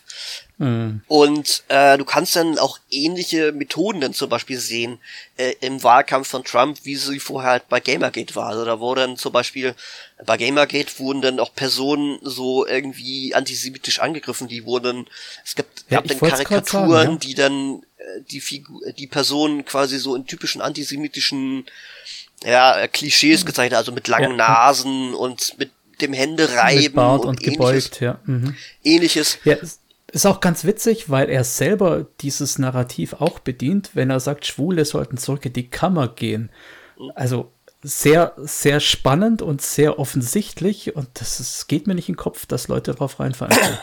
Ne, ne, das ist, man, man will halt quasi Leute, ne, wenn, wenn ich für mich ist, ist gegen mich. Das heißt, wer für mich ist, egal wer ist, dann halt für mich so, ne. Und äh, naja, diese, diese antisemitischen Beleidigungen, das hast du dann im Wahlkampf auch gefunden, wenn dann halt Journalisten halt so angegriffen wurden, also von CNN, also quasi von den Mainstream-Medien. Die wurden dann halt auf ähnliche Weise attackiert, so. Da war das wiederum so, die Person, die dann äh, bei Gamergate, die dann so antisemitisch angegriffen wurde, die, die war keine Jüdin, die war dann Armenierin, äh, was dann wiederum dazu geführt hat, war, nachdem die Leute das dann rausgefunden haben, dass sie ihr gegenüber denn den Völkermord an den Armeniern durch das Osmanische Reich gel äh, geleugnet haben. So, ne, also quasi oh, quasi ohne mit den Wipper zu zucken gleich weitergemacht mit der äh, mit der nächsten Sache. Und ja, also ähm, Gamergate ist dann zwar so abgeflacht, aber prinzipiell gab es dann unter anderem auch durch Breitbart dann halt so Versuche, unter anderem durch Milo, Milo Yiannopoulos, äh, quasi die dann quasi zu rekrutieren, eben für den Trump-Wahlkampf und für die Alt-Right. Und äh, du kannst dann so sehen, dass äh, nach ab einem gewissen Punkt so man hat jetzt keine genauen Zahlen, aber prinzipiell so die Mitgliederzahlen von oder oder Anhängerzahlen von Gamergate deutlich äh, zurückgegangen sind und eben halt mit dem Wahlkampf von Trump. Das heißt, es liegt nahe, es gibt keine direkten Beweise, es ist auch sehr schwer, das zu beweisen und Umfragen in solchen Umfeldern zu machen, ist auch sehr schwierig. Solche Umfragen würden halt getrollt werden und äh, deswegen kannst du daraus was ziehen, aber du kannst halt sehen, okay, die, die Mitgliederzahlen haben abgenommen, gleichzeitig Alt-Right, da haben sie so zugenommen und im Wahlkampf ähnliche Methoden. Und dann war Trump jetzt natürlich auch noch jemand, der durch seine Äußerungen natürlich auch dann gesagt hat, ne, Feministen sind doof, Frauen, äh, ne, also auch halt frauenfeindlich in seinem Auftreten war und ähnliche äh, Dinge gefordert hat, die auch vielleicht nicht eins zu eins, aber ne, so vom Mindset her halt ähnlich drauf war wie einige halt von Gamergate. Deswegen liegt es, kann man, es ist, liegt es sehr nahe zu sagen, okay, wenn sie nicht, nicht gewählt haben, haben sie auf jeden Fall Trump gewählt und äh, einige von denen sind wohl auch dann eben von Gamergate eben zu Alt-Right und anderen Gruppen dann gegangen. Jetzt hattest du ja im Vorgespräch oder ich glaube auch in der Aufnahme, bin mir jetzt nicht mehr sicher, schon erwähnt, dass dieser Effekt besteht, wenn man ein Spiel, einen Film, ein Medium in irgendeiner Weise als eher rechts, als eher konservativ, als eher frauenfeindlich darstellt, dann viele Leute diesen Film oder sowas, ah ja genau, Fight Club war's, Ja, genau, ich habe diesen ich Film hab, gut finden, dann auch sofort sagen, hey, willst du damit sagen, ich bin rechts? ja, genau, das heißt, das, Othering funktioniert ja in beide Richtungen quasi. Ja, also ich hab, es gibt halt, also es ist halt so, also wenn du dich zum Beispiel so irgendwie auf, auf äh, da ist so maßgeblich 4chan, aber auch so in Alt-Right-Kreisen so bewegst, kommst du sehr schnell, dass sie halt gewisse Dinge halt gut finden und prinzipiell ist das zum Beispiel Fight Club. Weil sie da mhm. die Erzählung halt halt gut finden. Vielleicht auch maßgeblich, weil sie nicht checken, dass es eigentlich eine quasi eine cautionary tale ist. Aber mhm. gleichzeitig würde ich auch sagen, dass äh, Fight Club nicht viel tut, um zu sagen, äh, ey, das, was wir hier zeigen, ist gar nicht mal so geil. Es kommt vielleicht am ja, Schluss gut, so in den letzten Wie, wie will Minuten. der Film denn das machen? Ich meine, der Film ist abgedreht und veröffentlicht da gibt es jetzt keinen Medienaccount, der sagt, ich bin Fight Club und ich finde das blöd, was ihr aus mir macht. Ja, also es gibt halt natürlich noch den, den Autor des Buches so. Ähm, und äh, der hat das natürlich schon in diese Richtung geschrieben, dass es äh, darum geht halt, dass gewisse ja Männerrechtsgruppen letztendlich quasi so faschistische Narrative halt bedienen. Ähm, aber das ist quasi, das, das schwingt halt eher so im Subtext mit, beziehungsweise da muss man halt erst drauf kommen. Und da, da, da steht halt am Ende kein äh, Epilog. Auch übrigens, äh, passt mal auf, welchen Leuten ihr folgt, äh, weil die halt so, so halt Führerfiguren erzeugen und halt gefolgsam einfordern, etc. pp. Das kann man alles aus diesem Film ziehen und in ne und wenn man eine gewisse es braucht halt auch eine gewisse Intelligenz dazu. Ja, ich würde nicht sagen gewisse Intelligenz, aber wenn man einen gewissen Blick dafür hat, dann, dann erschließt sich einem sowas. Aber wenn du halt äh, diesen Blick nicht hast oder auch bewusst weggucken willst mit diesem Blick, dann äh, findest du die Erzählung da halt geil, wie er halt über Frauen redet, die sich ihr eigenes Fett irgendwie spritzen lassen, irgendwie ihr Arschfett in die Lippen oder so und wie allgemein halt ne eher frauenfeindlich eingestellt ist und die, dieses wir machen Männer wieder toll und Männer sind die geilsten mhm, mhm. prinzipiell das Make ist ja eine man great again ja ja genau das ist das ist ja so eine Erzählung die man wiederum auch aus diesem Film ziehen kann wenn man denn will und wenn man dann halt so einfach nur sagt so ja ähm, Fight Club ist ein Film, der in rechten Kreisen halt sehr beliebt ist, dann kommen halt sehr schnell irgendwie Leute, die dann eben, wie du halt eben gerade sagst, äh, dann irgendwie sagst, willst du etwa sagen, ich bin rechts, weil ich ja Fight Club mag? Nein, will ich nicht. Der Satz lautet, der Film Fight Club ist in rechten Kreisen sehr beliebt. Punkt. Das heißt einfach nur, dass er in rechten Kreisen sehr beliebt ist, so wie zum Beispiel die äh, die Texte von Nietzsche auch in rechten Kreisen beliebter sind als zum Beispiel Voltaire oder ähnliche anderen mhm, äh, oder oder äh, ja, Leute. Robespierre, ja, ich weiß, was ja, du meinst, ja. Ja, genau, weil die zum Beispiel tendenziell eher so links sind und so. Äh, beziehungsweise in ihrer äh, in ihrer äh, Ausführung eher links. Äh, ich, war das Voltaire? Nee. Äh, na, auf jeden Fall dieser eine äh, große äh, französische Denker während der französischen Revolution, der hat ja von sehr von Gemeinschaft und äh, äh, und Gruppendenken und ähnliches, äh, na, Gruppendenken, aber ne, der hat ja viele geschrieben, was mhm. tendenziell eher, sag ich jetzt mal, ähm, so auf äh, linke Ideologien gut. Ich denke, du meinst passt. Robespierre, aber passt, ja. ja? Okay. Ja, genau. Und ähm, wie gesagt, es gibt halt immer so so verschiedene äh, ja Aspekte, die halt für gewisse Gruppen eher ansprechender sind und das, die, die kann man dann finden, wenn man dann will und dann interessiert es nicht, was vielleicht noch so damit gesagt wird. Und deswegen mhm. muss man halt vielleicht mal teilweise aufpassen, dass, wenn man das dann auch mag, und das, man darf ja Fight Club mögen, das ist ein guter Film. Ich fand ihn eher so okay. Aber ne, trotzdem äh, kann er sich ja sehen, okay, der ist gut gemacht, etc. pp. Man darf ihn ja mögen. Man muss dann halt nur aufpassen, dass man eben vielleicht denn eben einige Aussagen Augen, daraus nicht mhm. so ernst nimmt, beziehungsweise sich vielleicht nicht unbedingt mit Leuten abgibt, die dann andere Dinge draus ziehen, so. Weil hier ist dann wiederum vielleicht auch die Übertragung auf die Rollenspielszene. Äh, kann man ja auch eingehen. Äh, weil ähnliches ist mir zum Beispiel auch passiert, als ich mal gesagt habe, hier Call of Cthulhu, also der Lovecraft, der war ja auch nicht so, ne? Also ein Baumschmuser mhm. war das ja nicht so, ne? Und ja, also jetzt ja, ja. überspitzt ausgedrückt. äh, und dann hat kam auch sofort irgendwie einer, ja, ich habe da letztens jetzt hier Call of Cthulhu gespielt, würdest du jetzt irgendwie auch damit sagen, ich bin äh, rechts oder oder äh, äh, Rassist also, oder so. Ich so, nein, Rassist bist du natürlich wir nur, wenn du rassistische Dinge tust. Aber äh, der Typ war halt äh, nicht ohne und hat ja. dann halt maßgeblich in seinen Briefen, aber eben auch in seinen Geschichten rassistische Inhalte eingebaut. Und äh, das sollte man wissen, um dann nicht eben in diese in diese Falle reinzutappen, dass man die einfach so äh, stumpf übernimmt und ja ist halt so, weil selbst für seine Zeit war Lovecraft ein ziemlicher Rassist. So ja, ich wollte es eben sagen, ja, selbst unter dem Filter, dass er in ja. einer kolonialisierten Zeit groß geworden ist, wo Frauen eher marginal waren, wo Schwarze eher Arbeiter, wenn überhaupt, waren und so weiter. sind diese Darstellungen von den äh, idiotischen Kultisten meistens eher schwarz geprägt, irgendwelche Hindlerwälter in irgendwelchen Sümpfen und die Investigatoren sind eben die Weißen aus der Bildungsschicht, größtenteils Männer. Ja, genau. Und ähm, wie gesagt, in seinen Briefen ist das Ganze noch schlimmer. Das, das ist auch kein Geheimnis. Das ist sehr gut erforscht. Da gibt's, ähm, kann ich vielleicht auch mal ein paar Podcasts raussuchen, wo das schon besprochen wurde. Und das ist auch ein Aspekt, den man quasi, wenn man sich mit ihm beschäftigt, nicht wirklich weglassen kann. Wie gesagt, es, es geht nicht darum, dass du deswegen das alles doof finden musst. Wie gesagt, er hat halt gute Geschichten geschrieben. Du sollst halt eben, man sollte halt eben nur nicht in, äh, halt das irgendwie äh, einfach so blindlings mhm. übernehmen und sagen, ja. ja. das ist ja nicht so schlimm oder so. Ich werde ja. an der Stelle auch den Podcast von Ungeheuer Vernünftig verlinken. Die haben da auch eine Folge dazu. Aber bleiben wir mal beim, bei beim Rollenspiel, Großthema ja, genau. Rollenspiel, genau, ja. Und äh, ähm, da kannst du gewisse Parallelen zu dem, was ich halt erzählt habe, ziehen. Also auch hier hast du historisch ein männlich geprägtes Hobby. Mhm, ähm, ja. Nicht, weil Frauen das nicht gespielt haben, aber es wird dann halt auch später immer wieder als männlich dargestellt. Also selbst heute noch, wenn du jetzt, weiß nicht, How, nicht How I Met Your Mother, aber hier Big Bang Theory oder andere Serien oder so guckst, da sind es halt immer Männer, die dann irgendwie Dungeons and Dragons spielen oder ähnliches. Aber selbst, ich meine, ja, selbst in der, in der Gary Gygax war ja auch bekannt für ja, seine schwierige Aussagen bezüglich weiblicher Mitspieler. Ja, yeah. wobei ja selbst in seiner allerersten Runde irgendwie, also selber in seinem äh, ersten Runde, die er zu Hause irgendwie geleitet hat, hat ja irgendwie seine Tochter oder mehrere, genau, glaube ich, ja, ja, weiß ja, nicht, wie viele Töchter er hat, aber die haben ja noch mitgespielt. So, ne? Also es war also nie so, dass es nur Männer gemacht haben.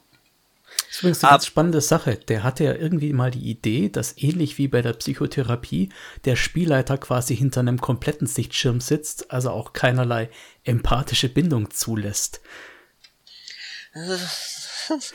hm, hm, ja, hm, schwierig. Ähm, naja, aber, aber, aber trotzdem, ne, du, auch hier kannst du es halt sehen, es gibt halt, ne, es, es kann man vielleicht sagen, dass ab einem gewissen Punkt vielleicht auch immer mehr Männer halt gespielt haben. Es war aber nie so, dass nur Männer gespielt haben. Trotzdem immer, wenn es dann irgendwie dargestellt wird in, in Serien, in Filmen oder sonst wo, dann sind es halt nur Männer, die spielen. Und wenn eine Frau dazu kommt, dann sind das halt die, die populären, gut aussehenden Frauen, die das dann die die quasi gezwungen werden vom Freund, die das dann spielen und nicht die das irgendwie aus freien Stücken irgendwie machen, weil die das toll finden und Spaß dran haben, so. Und ähm, deswegen kannst du auch so eine, so eine ähnliche ja, oder Angst, Befürchtung oder wie du es auch nennen willst, quasi vor der Verweiblichung dieses Hobbys halt irgendwie finden. Bei einigen, wie gesagt, bei einigen Männern, nicht bei allen, ne, aber es gibt halt immer irgendwie eine wahrscheinlich kleine, aber doch sehr laute Gruppe,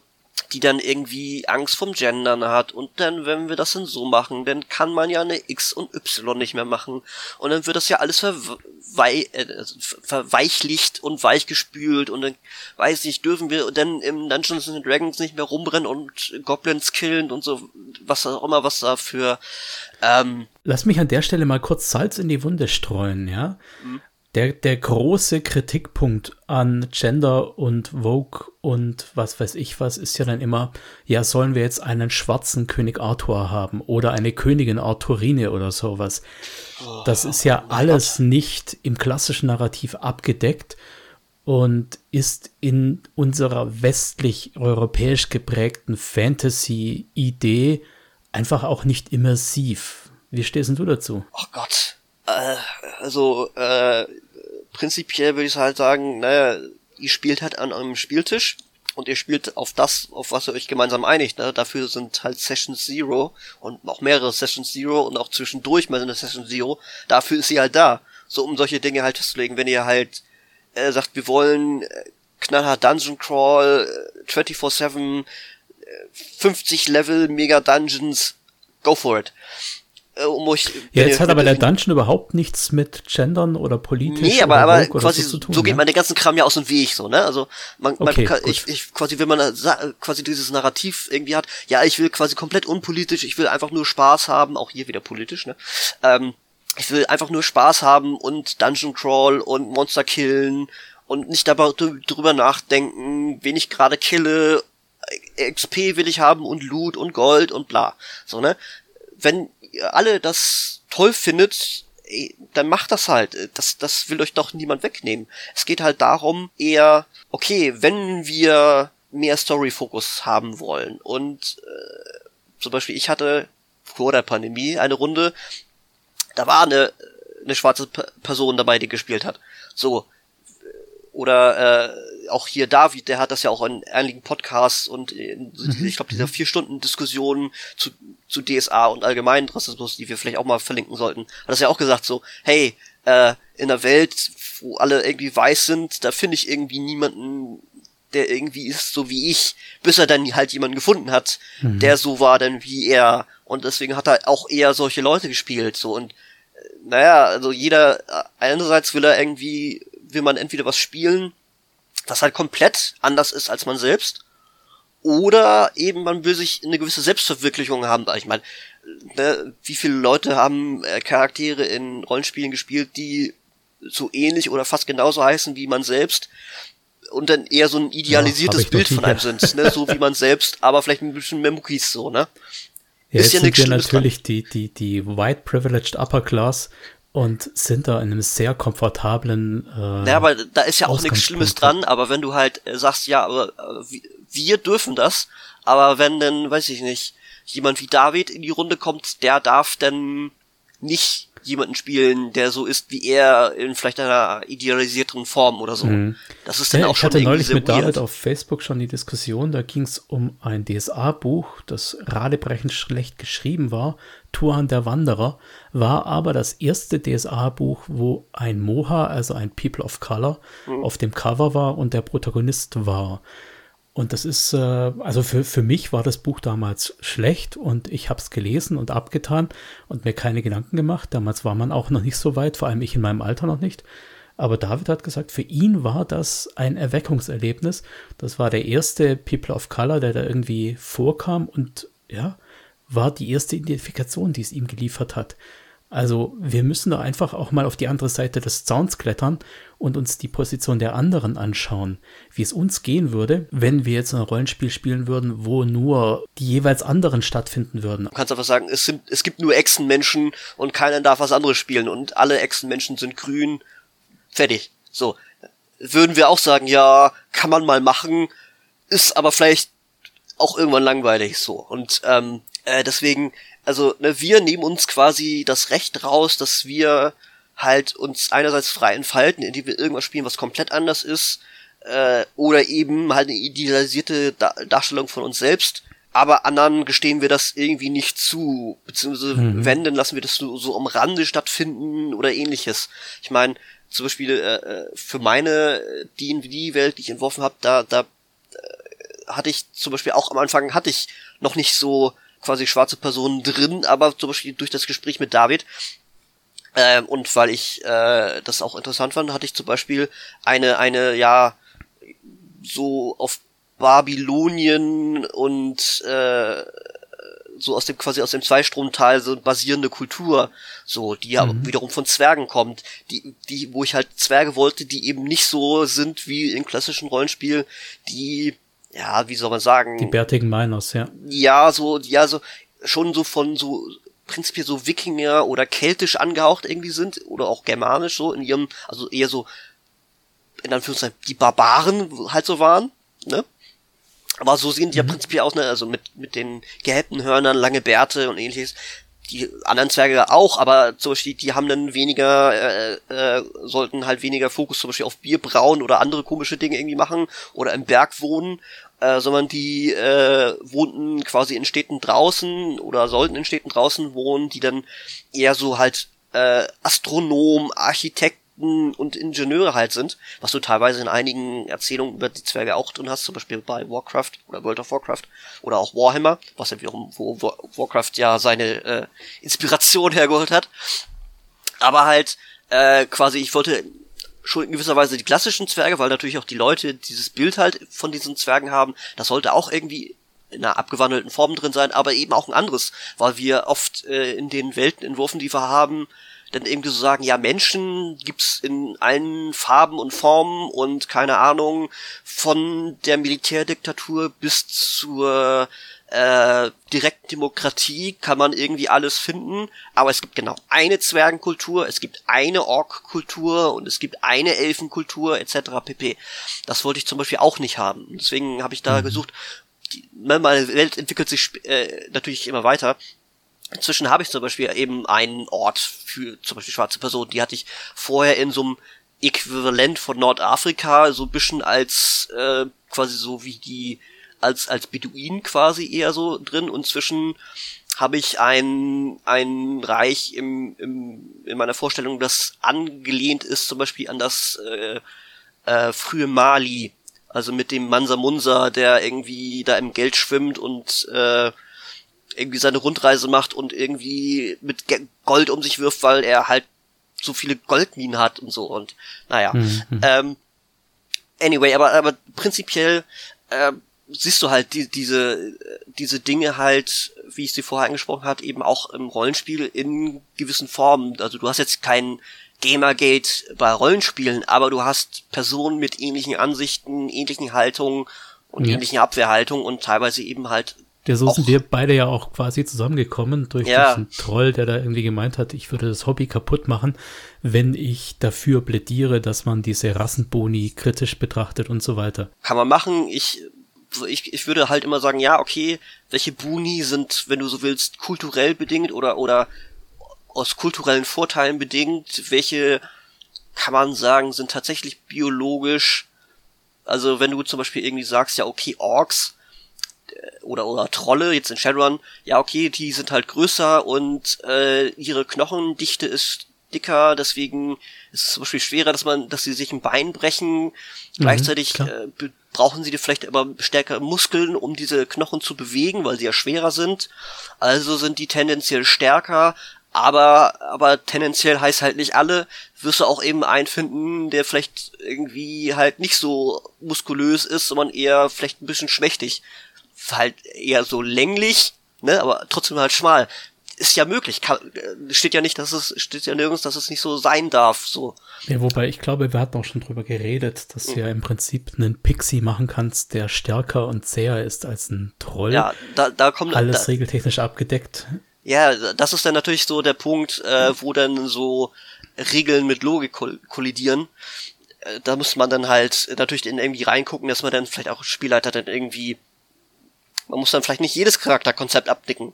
Da muss man irgendwie sagen, hm, ja, das ist schon ein bisschen, also wenn, wenn du halt sagst, okay, ich habe jetzt hier einen Pixie, der krass Cyberware hat, muss man auch sagen, aber sehr, sehr kleine Cyberware. Also es, natürlich gibt's halt immer irgendwie, wo dann gewisse Dinge halt äh, ähm, irgendwie mit Logik irgendwie kollidieren oder oder oder meintlichen Logik oder Vorstellungen ähnliches.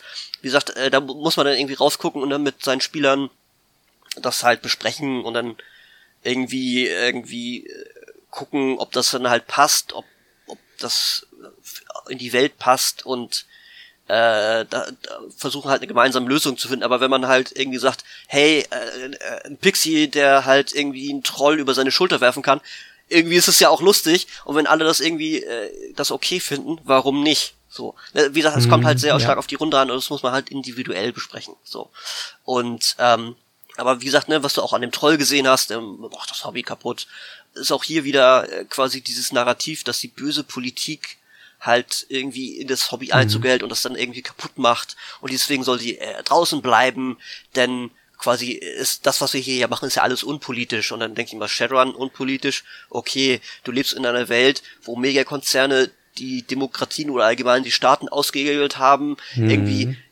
tagtäglich irgendwelche Menschenrechtsverstöße machen, äh, die Leute in Armut halten, äh, die, die, die Leute quasi ihre Staatsbürgerschaft aberkennen oder Wo sie diese von vornherein keine Rein haben, es sei denn ja. eben, sie haben so eine äh, Sinn und ähnliches und so und du denkst, ich meine, das Ding ist eine laufende Kapitalismuskritik und auch in seinen ja. Ursprüngen, auch bei, bei Gibson, also William Gibson und ähnliches und äh, Shadowrun basiert ja sehr, sehr stark auf William Gibson. Also ich habe das Buch hier, ich habe es nicht ganz zu Ende gelesen, aber allein schon, wenn man die ersten Seiten sich durchblickt. Ah, es sind äh, Bücher, es sind sieben Bücher tatsächlich. Ja, ich, ich habe hab nur das, das erste halt, Neuromancer. Ähm, mhm. Aber selbst da, wenn man so die ersten Seiten so durchblättert, kriegt man halt sehr viel irgendwie mit, was da irgendwie letztendlich auch in Shadowrun gel äh, gelandet ist. Also ich glaube, irgendwie schon am Anfang besucht er irgendwie so ein Apartment von jemandem und dann sind da so neoaztekische Kunstgegenstände, glaube ich, oder Möbel oder so. Und dann denkst du, ja, okay, neoaztekisch, ne? Klar, hier, Arts Technology und so.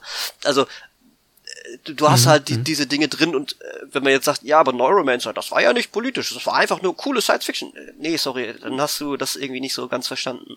So, und es, ist ja, es geht ja eigentlich noch viel weiter. Also äh, der eigentliche Keim der Cyberpunk-Bewegung ist ja eigentlich Philip K. Dick in mhm. seinen Kurzgeschichten auch ähm, die Grundlage für den Blade Runner ähm, Do Androids äh, Dream of äh, Electronic Sheep. Ja, da ist ja diese ganze Idee des Transhumanismus schon drin. Ja. Ab wann bin ich kein Mensch mehr?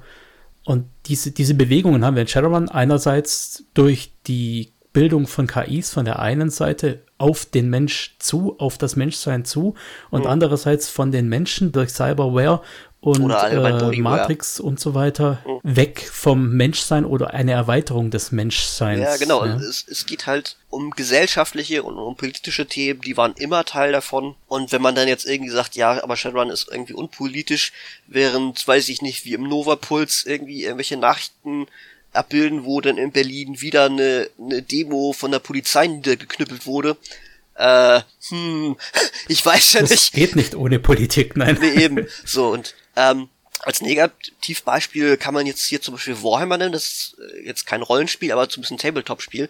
Und da war das halt ah, auch ich so. Weiß, was du meinst. Den, lange den so. Spieler, ja? Ja, also da gab es halt sehr viele Spieler, die da oder einige, die halt sehr stark irgendwie rechts angehaucht haben und dann insbesondere von Warhammer 40k irgendwie die Story so geil fanden und dann gesagt haben, oh, das ist ja irgendwie ganz normal und die, dieses, diese, dieses Gesellschaftsbild von Warhammer 40k, wie das Imperium da ist, äh, also diese mhm. faschistoide Theokratie, das ist doch total toll und so und äh, da waren halt Leute drauf, also erstens musste sich dann teilweise einmal irgendwie die, die Firma Games Workshop von einem Typen irgendwie trennen. Also die hat dann den sich gesagt, irgendwie der vertritt halt Ansichten, die wir nicht vertreten, weil der schon sehr, sehr rechts war und äh, wir wollen mit dem nichts mehr zu tun haben und äh, wir äh, äh, sagen nicht, dass ich, ich weiß nicht mehr genau den Wortlaut, aber prinzipiell äh, haben sie sich quasi von denen quasi irgendwie abgegrenzt und dann haben sie später nochmal, ich glaube, das war dieses oder letztes Jahr, haben sie ja nochmal irgendwie nochmal eine Meldung irgendwie rausgehauen von wegen, ja, der, Inhalt, das ist quasi eine Satire. Satire ja. Mhm. ja. genau, und äh, das sollte man nicht ernst nehmen und das, das Leben im Imperium ist gar nicht so geil, irgendwie. Also, also no für die, die es nicht wissen vielleicht, für die es nicht wissen vielleicht, das Imperium, das ist so ein fanatischer, absolutistischer äh, Komplex, wo der Einzelne viel aufgibt, um dem Imperium, um den großen Guten zu dienen wobei gut sehr relativ ist. Ja. Und äh, da sind sehr starke Anleihen natürlich zum Deutschen Reich, zum Soldaten an der Front, der mit Blut, Schweiß und Ehre für sein Vaterland kämpft. Ja, wie gesagt, und das, dazu kommt ja noch eine, eine Theokratie. Also irgendwie, das war auch irgendwie ein Tweet, den ein Bekannter von mir gemacht hat, irgendwie so, irgendwie so, Typ so, ja, das Imperium ist total toll. Und er so, hm, das Imperium äh, muss, glaube ich, jeden Tag, ich glaube, 1000 Psioniker opfern, damit einfach nur der goldene Thron vom Imperator weiterläuft. So, so, ja, total toll, jeden Tag 1000 Menschen. So. Und äh, vor allem, die müssen ja eingesammelt werden und die machen das wahrscheinlich nicht wirklich freiwillig und äh, mhm, mh. so, es ist halt es Übrigens ist, spannende äh, Parallele zu, zu Art Technology dann an der Stelle, wo ja äh, diese Opferungen auch in der Form da sind. Ja, ja so, Zum Beispiel in der Drachenherz-Trilogie äh, mit Oscuro, der da auch wirklich diese, sind ja nicht Psioniker, sind ja Blutmagier, mhm. opfern muss auf dem Lokus, um das Tor aufzubauen. Ja, ne, das hast du halt immer so. Und so, wenn man Menschen oft am Opfer macht, die Chancen stehen gut, dass das nicht die Guten sind. So. Also mhm. kann man so als, als Faustregel so irgendwie äh, machen. Lass uns mal von Warhammer ein bisschen näher zu Shadowrun gehen und uns die mhm. Sache mit Catalyst Game Lab anschauen, ja. wo ja auch in der Battletech-Abteilung sehr viele Alt-Rights, Incels und sonst irgendwelche Leute scheinbar sitzen. Und da gibt es ja auch im Netz der, den Aufruf, man solle doch bitte Catalyst Game Labs nicht mehr unterstützen, nichts mehr kaufen, damit diese Leute dort quasi ausgeräuchert werden. Was denkst du darüber? Das ist, Äh, ja, ja, also es ist, es ist schwierig. Also prinzipiell geht es, glaube ich, um zwei Personen da, wo von mindestens einer sehr stark rechtsmager, also Make America Great Again, QAnon oder äh, zumindest halt diese in, irgendwie in diesen Wulst irgendwie halt reingefallen ist und da sehr starke Ansichten vertritt, wo das wohl auch, ich weiß nicht, ob das auch in seine Arbeit eingeflossen ist, aber das wäre auch nicht das erste Mal, dass solche Leute das da irgendwie versuchen irgendwie einzubauen. Und äh, der arbeitet da halt. Und äh, gleichzeitig sind wiederum, gibt's auch immer mehr oder weniger fundierte Beschwerden, teilweise auch an Shadowrun-Novels, also äh, äh, Romane aus dem Amerikanischen, wo vielleicht jetzt nicht unbedingt Rechte, aber durchaus geschmacklose Witze und ähnlichen Dinge drin sind. Und da würde ich halt auch sagen, ja, okay, also sowas muss man dann vielleicht nicht kaufen. Also äh, einerseits, okay, ja, versuchen irgendwie zwischen Werk und Autor zu trennen. Gleichzeitig, äh, naja, solange die Person noch lebt, äh, verdient sie ja quasi daran, mhm. wenn mhm. du deren Sachen konsumierst. So, also wenn du halt sagst, ja, hm, äh, diese Sache im Roman ist geschmacklos, aber ich lese, ich kaufe ihn mir halt trotzdem, verdient die Person ja dran. Und äh, wenn, wenn, also gesetzt im Fall, dass es nicht nur eine Sache ist, die er seine Romanfigur sagen lässt, weil die Romanfigur mhm. halt nicht kein Engel ist oder so, sondern wenn der, wenn die Person wirklich so drauf ist, was man ja, ja vielleicht ja im Zeitalter von Social Media durchaus einfach rausfinden lassen, äh, sich rausfinden lassen kann, könnte, ob die Person wirklich so drauf wollte, ist. Ja, ja ähm, dann würde ich halt auch eher sagen, ja, dann kauf den Roman vielleicht eher nicht. So und bei, bei Battletech, also bei den Spielebüchern, ja, hm, also wenn die Person halt auch so drauf ist und sie das in die Arbeit, äh, in ihr Werk einfließen lässt, ja, dann kauf's vielleicht auch nicht.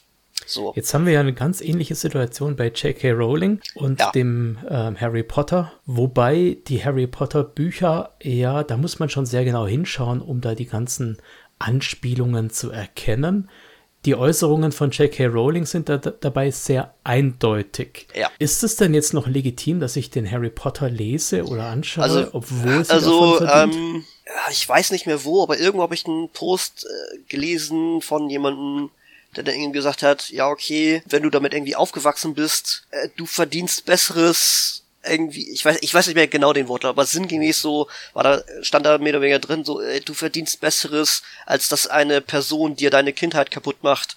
Und wenn dir das halt so viel Freude und Kraft und was auch immer ge gebracht hat damals, äh, dann lass dir das von dieser Person nicht wegnehmen. Das heißt, wenn du die Bücher und die Filme schon besitzt, hast du das Geld ja schon ausgegeben. Und wenn du immer noch irgendwie Spaß dran hast, irgendwie äh, das zu lesen oder die Filme zu gucken, dann äh, mach das. Wenn es aber jetzt darum geht, quasi, okay, soll ich mir die Bücher jetzt noch kaufen? Dann würde es ja auch dazu führen, dass J.K. Rowling daran ja immer noch Geld verdient. Und ihre Popularität hängt ja letztendlich auch in gewisser Weise natürlich an den Verkaufszahlen ihrer Werke.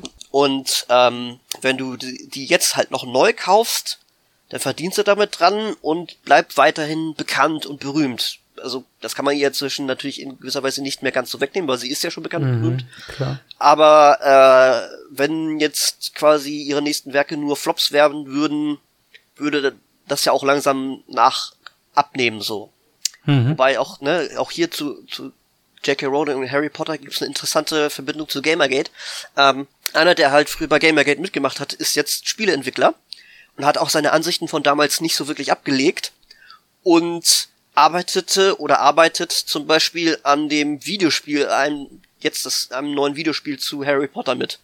So. Okay. Äh, ich, ich weiß nicht, äh, inwieweit, äh, also quasi welche Position er beschreitet, aber er ist quasi Teil des Entwicklerteams und Teil der Firma und die haben ihn, glaube ich, zumindest letzter Stand, das war 2000, also letztes Jahr im äh, Sommer oder so, haben die den nicht rausgeworfen. So. Also äh, Stand Sommer letzten Jahres war er immer noch Teil der Familie, äh, Familie, der Firma und hat die Ansichten von damals, seine Ansichten von damals nicht abgelegt und vertritt die halt immer noch, teilweise immer noch auf Twitter und ähnliches. Ähm, mhm. ne, das fließt jetzt vielleicht nicht in Spielen ein, aber trotzdem, auch Gamergate äh, hat wahrscheinlich keine hohe Meinung von Transpersonen, ähnlich wie J.K. Rowling, deswegen auch da, ne, wächst zusammen, was zusammengehört, wenn man so will. Mhm.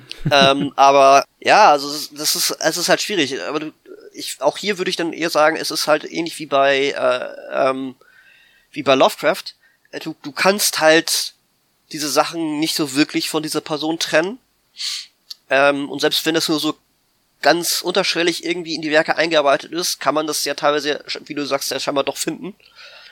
Deswegen, wenn du es liest oder konsumierst, dann sei vorsichtig dabei und achte eben auf sowas, dass du eben halt nicht äh, blindlings solche Dinge irgendwie übernimmst. Weil ähm, hier geht's irgendwie nicht darum, weiß ich nicht, äh, wie, wie man das Rentenmodell irgendwie bessern kann, sondern hier geht's letztendlich äh, quasi, ob man Menschen ihre Existenzberechtigung abspricht oder nicht, was halt Rowling tut. Hm. Implizit zumindest. Explizit weiß ich jetzt gar nicht, ich habe nicht sämtliche Äußerungen von ihr gefolgt, aber explizit gehen einige zumindest in, die, in diese Richtung, wo man durchaus sagen kann, dass sie halt Menschen äh, halt diese Rechte halt abspricht und implizit auf jeden Fall und letztendlich ähm, wenn man dann guckt, mit welchen Leuten sie sich wiederum einlässt, auch da kann man parallel dann zu Gamergate äh, äh, ziehen und welche Leute sich wiederum dann auf sie berufen, äh, um dann wiederum ihren Hass zu verbreiten, dann, spätestens dann, äh, muss man dann halt sagen, ja, vielleicht sollte man das dann halt lassen. Und wenn man dann das irgendwie hat, dann nur die Bücher, die man vielleicht schon hat, benutzen oder sich dann irgendwie zumindest, wenn man es dann unbedingt lesen will, vielleicht dann eher gebraucht holen, weil daran verdient sie dann nichts mehr. Ich möchte jetzt nur mal kurz einen Aspekt aufgreifen. Und zwar haben wir jetzt auch ganz oft von dem Othering geredet, dass wir gesagt haben, okay, die und wir und das ist der Feind und gegen die gilt es vorzugehen. Wenn ich sage jetzt wir woken Leute, wir linksgrün versifften, Hobby kaputtmacher, mhm. von uns reden, ich habe das jetzt schon plakativ so deutlich gesagt, von uns und den anderen reden, dann machen wir die Kluft ja auch größer. Da gibt es ja auch ganz viele, die dann sagen, man muss mit der Gegenseite in Kommunikation bleiben und andere, die sagen, man darf es eben nicht, weil man ihnen Plattform bietet, weil man ihnen Gelegenheit gibt, ihre Argumente rauszuhauen.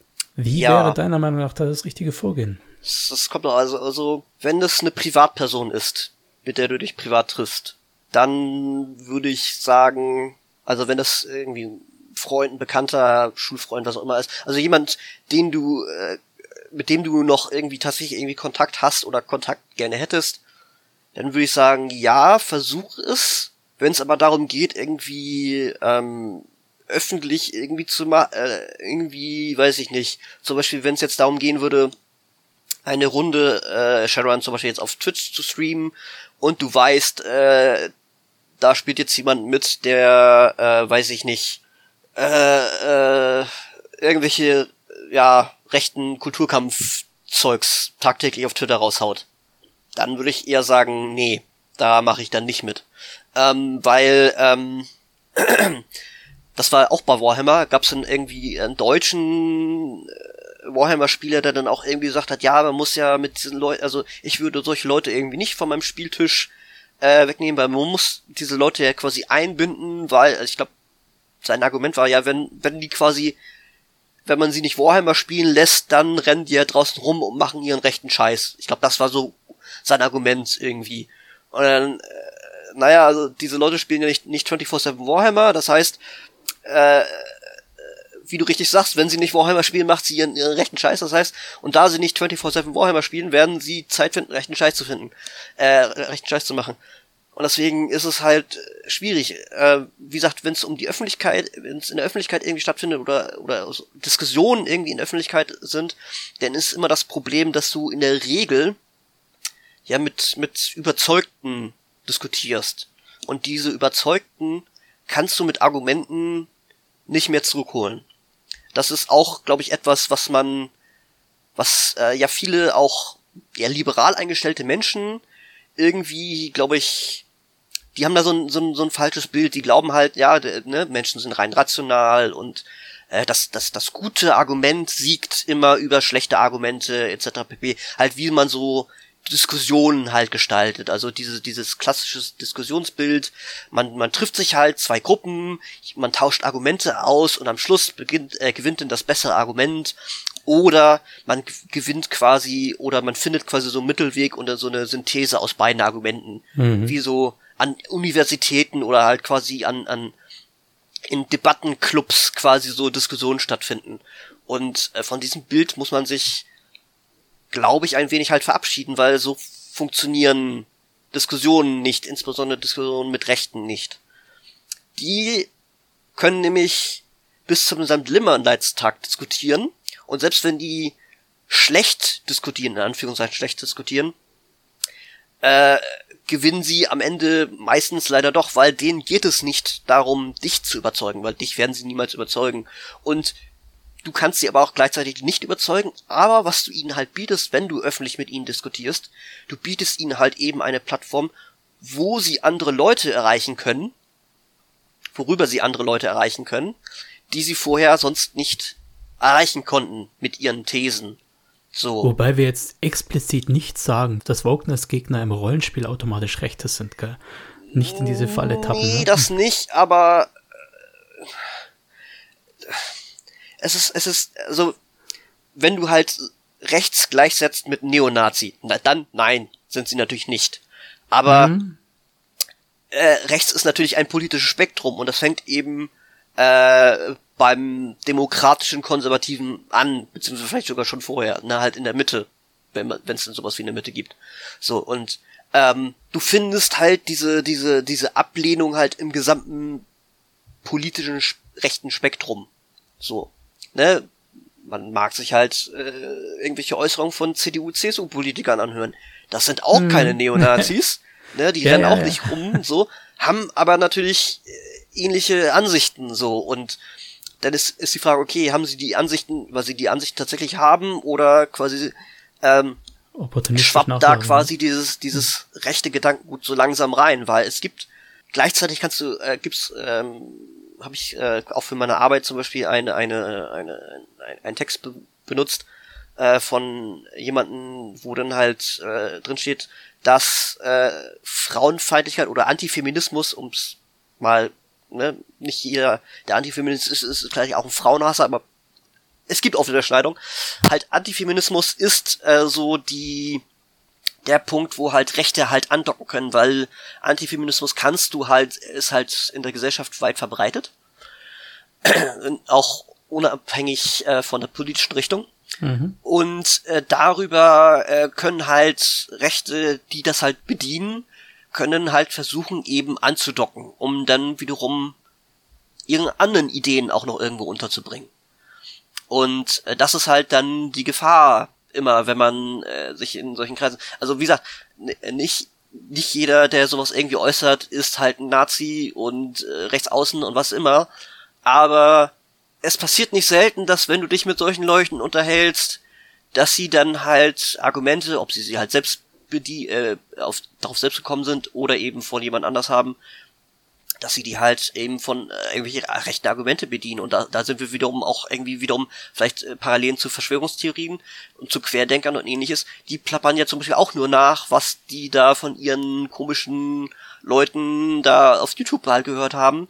Und mhm. ähnliches ist da halt auch. Und ich würde halt sagen, okay, wenn du deine Kritik und man kann durchaus Dinge so an äh, Feminismus und ähnlichen Dingen kann man durchaus kritisieren. Oder auch äh, wie zum Beispiel jetzt äh, Wizard of the Wizard of the Coast äh, jetzt letztens ihre Bücher neu macht. Zum Beispiel hat sie ja letztens große Teile von, ich glaube, Volus Guide to Monsters irgendwie rausgekürzt, wo man, wo jetzt einige sagen äh, das sind quasi die Teile, wo sich die ganzen Woken-Leute aufregen. Ja, so kann man das sagen. Äh, das ist wäre aber nicht meine Kritik. Meine Kritik wäre eher, okay, die haben das halt alles rausgekürzt und teilweise auch ganze Boxen, also nicht nur einzelne Textdinge, sondern ganze Textboxen rausgekürzt. Die haben aber zum Beispiel dann stattdessen, also die haben dann keinen Ersatz geliefert. Das wäre zum Beispiel ein berechtig, berechtigter Punkt. So, die man dann anbringen kann. Mhm. Ja, okay, ihr habt quasi diesen ganzen Lore, irgendwie, dass Orks böse sind und marodieren und rumrennen und Leute killen nicht, also nicht genau alles das, aber einige Sachen davon habt ihr halt äh, rausgenommen. Aber ihr habt uns dann quasi nichts gegeben, was wir stattdessen machen sollen oder können. So. natürlich eine, eine gute Spielleitung würde dann einfach drauf von, naja, ich mach's halt entweder trotzdem oder ich denke mir eben was anderes aus. Wie, wie gesagt, es, ne, es mhm. muss ja nicht nur eine Ork-Kultur geben. Und äh, wenn es mehrere Ork-Kulturen gibt, kann man dann vielleicht auch eine machen, die dann raubend und brandschatzend durchs Land zieht, während andere Ork-Kulturen das eher nicht so geil finden, weil die dann selber beraubt und bebrandschatzt werden. So, ne? Ja, und mit ähm, denen in einen Topf geworfen werden, ja. Ja, eben. Äh, wie gesagt, da, da kann man ja viel machen, aber ich, ich verstehe dann zum Beispiel, äh, Kritik würde ich halt legitim machen, äh, ihr nehmt das raus, ihr gebt uns aber nichts stattdessen, so. Wo war ich? Ach ja, ähm, äh, genau, bei, bei aber genau, also wenn ihr dann eure, eure Kritik oder, oder Dinge kritisiert, aber das nicht könnt, ohne so Kulturkampf und ähnliche Narrative zu bedienen und euch vielleicht eure Argumente auch nur von solchen Leuten bezieht, die halt so nur, die eigentlich nur Kulturkampf betreiben wollen, dann weiß ich nicht, schwierig. also vielleicht, weiß nicht, also solltet ihr dringend nochmal nachdenken, weil, ja, man ja, folgt da halt sehr schnell Stelle eben halt Leuten, die genau. halt sich ein Scheißdreck eigentlich um euch äh, kümmern, sondern eben halt nur ihre Agenda durchdrücken wollen was wiederum gleichzeitig immer vorgeworfen wird, dass das Linke machen auch da Agenda ist, da auch so ein, so ein Reizwort. Das, man selber ist natürlich total unpolitisch und äh, rational und unideologisch und verfolgt keine Agenda, die anderen aber schon und gleichzeitig, während man dann quasi die Frauen und andere Leute aus dem Hobby rausdrängt, verfolgt man ja eine Agenda, nämlich dass man Frauen aus dem Hobby rausdrängen will. Also, ne, auch hier ist kognitive Dissonanz halt, ja, weit verbreitet. Ja, also der Appell ist eigentlich klar. Man muss dringend schauen, unter welcher Flagge man da mitläuft, mit spazieren geht, mit schreit, mit mit was auch immer mach, was macht. Inzwischen ist ja unsere Gesellschaft so weit transparent, dass wir wirklich gezielt durchsuchen können, wie sich eine Person geäußert hat auf den sozialen Medien und schaut dringend, mit wem ihr da mitmacht. Überlegt euch, was ihr wirklich wollt und was ihr nur ja, nachplappert. Und an der Stelle, unser Hobby stirbt nicht durch Weiterentwicklung, unser Hobby entwickelt sich weiter. Genau, da wollte ich dann vielleicht nochmal das Beispiel von Critical Role anbringen, weil viele ja eher sagen, ah, wenn man so diesen ganzen Woken-Kram einbaut, dann wird das ja alles so weichgespült. Darf ich denn nie wieder einen Sexwitz machen und darf es dann keine Gewalt mehr geben? Und ich meine, Critical Role ist ja genau das Gegenteil, ne? Also einerseits äh, achten sie darauf, jetzt ne, mehr noch als am Anfang, dass richtige Pronomen verwendet werden, dass halt diverse Charaktere auftauchen, etc. pp. Und gleichzeitig, das, das, das Ding ist voller Gewalt, was man jetzt auch an dem, äh, an dem, ja, Cartoon, den sie rausgebracht haben, sehen kann. Äh, das Ding ist voller Sexwitze. Ich glaube, die zweite Kampagne allein ist ein riesiger einzelner Peniswitz. Ähm, und äh, es kommt Sex vor, es kommt Gewalt vor, es kommt brutale Gewalt vor, es, es kommen alle Dinge vor, die meinen, äh, die leuchte Leute teilweise meinen, dass das alles irgendwie wegfällt und wie gesagt, ne, alles wird dann zum Lesbian Walking Simulator. Vielleicht, vielleicht ist genau das der Denkfehler, dass ja. wir denken, dass Sex und Gewalt keine Themen sind, die auch für Frauen in irgendeiner Weise eine Geschichte bereichern können. Oder und halt genau für Männer, die so, so, ne, also ist ja auch äh, ne, oder oder für Schwule oder für Transpersonen etc. pp. Sex ist halt ein großes Ding in der menschlichen Kultur, in der Mensch in der menschlichen Lebensweise. Das beschäftigt uns alle irgendwie in irgendeiner Form und deswegen wollen wir das oder nicht vielleicht nicht alle, aber viele halt in irgendwie in irgendeiner Form natürlich auch in Medien repräsentieren und zum Beispiel eben auch in Rollenspiel. So und natürlich kann man dann immer noch einen Sexwitz machen, aber wenn dein Sexwitz halt daran besteht, äh, dass du eigentlich daran Frauen beleidigst, äh, die vielleicht dann nicht mehr. Also die Frau sollte nicht per se das Sexualobjekt sein und der Farbige nicht per se der Diener. Nee, nee, nee. Also wie gesagt, es, es, es kommt nicht auf das Was, sondern auf das Wie an. Äh, und das war prinzipiell eigentlich schon fast immer richtig oder eigentlich immer richtig. Ne? Wie man es, es kommt darauf an, wie man es macht und nicht nur, dass man es macht wie beim Sex, ha, äh, und ähm, ähm, und äh, ob denn die, die dann dabei sind, einverstanden sind, wie es gemacht wird, auch wie beim Sex. Prinzipiell, ja. Rollenspiel ja, Sex. Rollenspiel Sex, sehr gut. so. Gut, also Leute, kein ungeschützten Geschlechtsverkehr, kein ungeschütztes Rollenspiel. Genau. Spielt weiter online, bis diese Scheiße hier vorbei ist. Genau. Anyway. So. Das ist ein muss aber ich mal kurz gucken, dass ja. ich deine Aufmerksamkeit wieder bekomme. Ich habe das Gefühl, ich könnte jetzt einfach kurz meinen äh, Sohn abholen gehen und hier dich weiterreden lassen. Ich komme zurück und stöpsel mir die Kopfhörer wieder ein. Das können wir tatsächlich sogar tun. Ähm. Aber ich habe eine Frage, die ich prinzipiell jeden Gast hier fragen muss. Und äh, die ist, wenn du in der Welt von Sharon leben würdest, oh. Also 2082 mit all dem, was da verfügbar ist, welcher Metatypus, welcher Archetyp, welche Variante oder Sapiente wärst du? Welche Implantate hättest du? Das ist ja klar auf jeden Fall, äh, welchen Mensch, damit ich am wenigsten Scheiße fressen muss. Äh, also, also ganz normaler Norm, dann hätte ich auf jeden Fall einen Enzephalon, äh, vielleicht dann noch eine mathematische Prozessor-Unit, ähm, Cyberaugen und würde für sie in der Gruppe arbeiten. Also, also es ist alles irgendwie scheiße, aber prinzipiell vielleicht so Seda Krupp ist irgendwie mit noch am wenigsten scheiße, wenn du weit oben bist. so. Ja, aber ja. gut gesagt, wenn du weit oben bist, ja.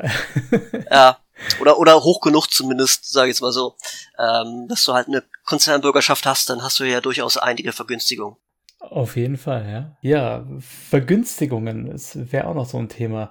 Äh, da kam ja eigentlich der ganze Rand her, da kam ja eigentlich die Äußerung des Trolls her dass ich gesagt habe, gewisse Metatypen haben in Shadowrun Vergünstigungen, die sie für gewisse Archetypen brauchbarer oder eben weniger brauchbar macht. Und wir haben da eine Art von systemimmanenten Rassismus, ja? Ja, kann man so sehen.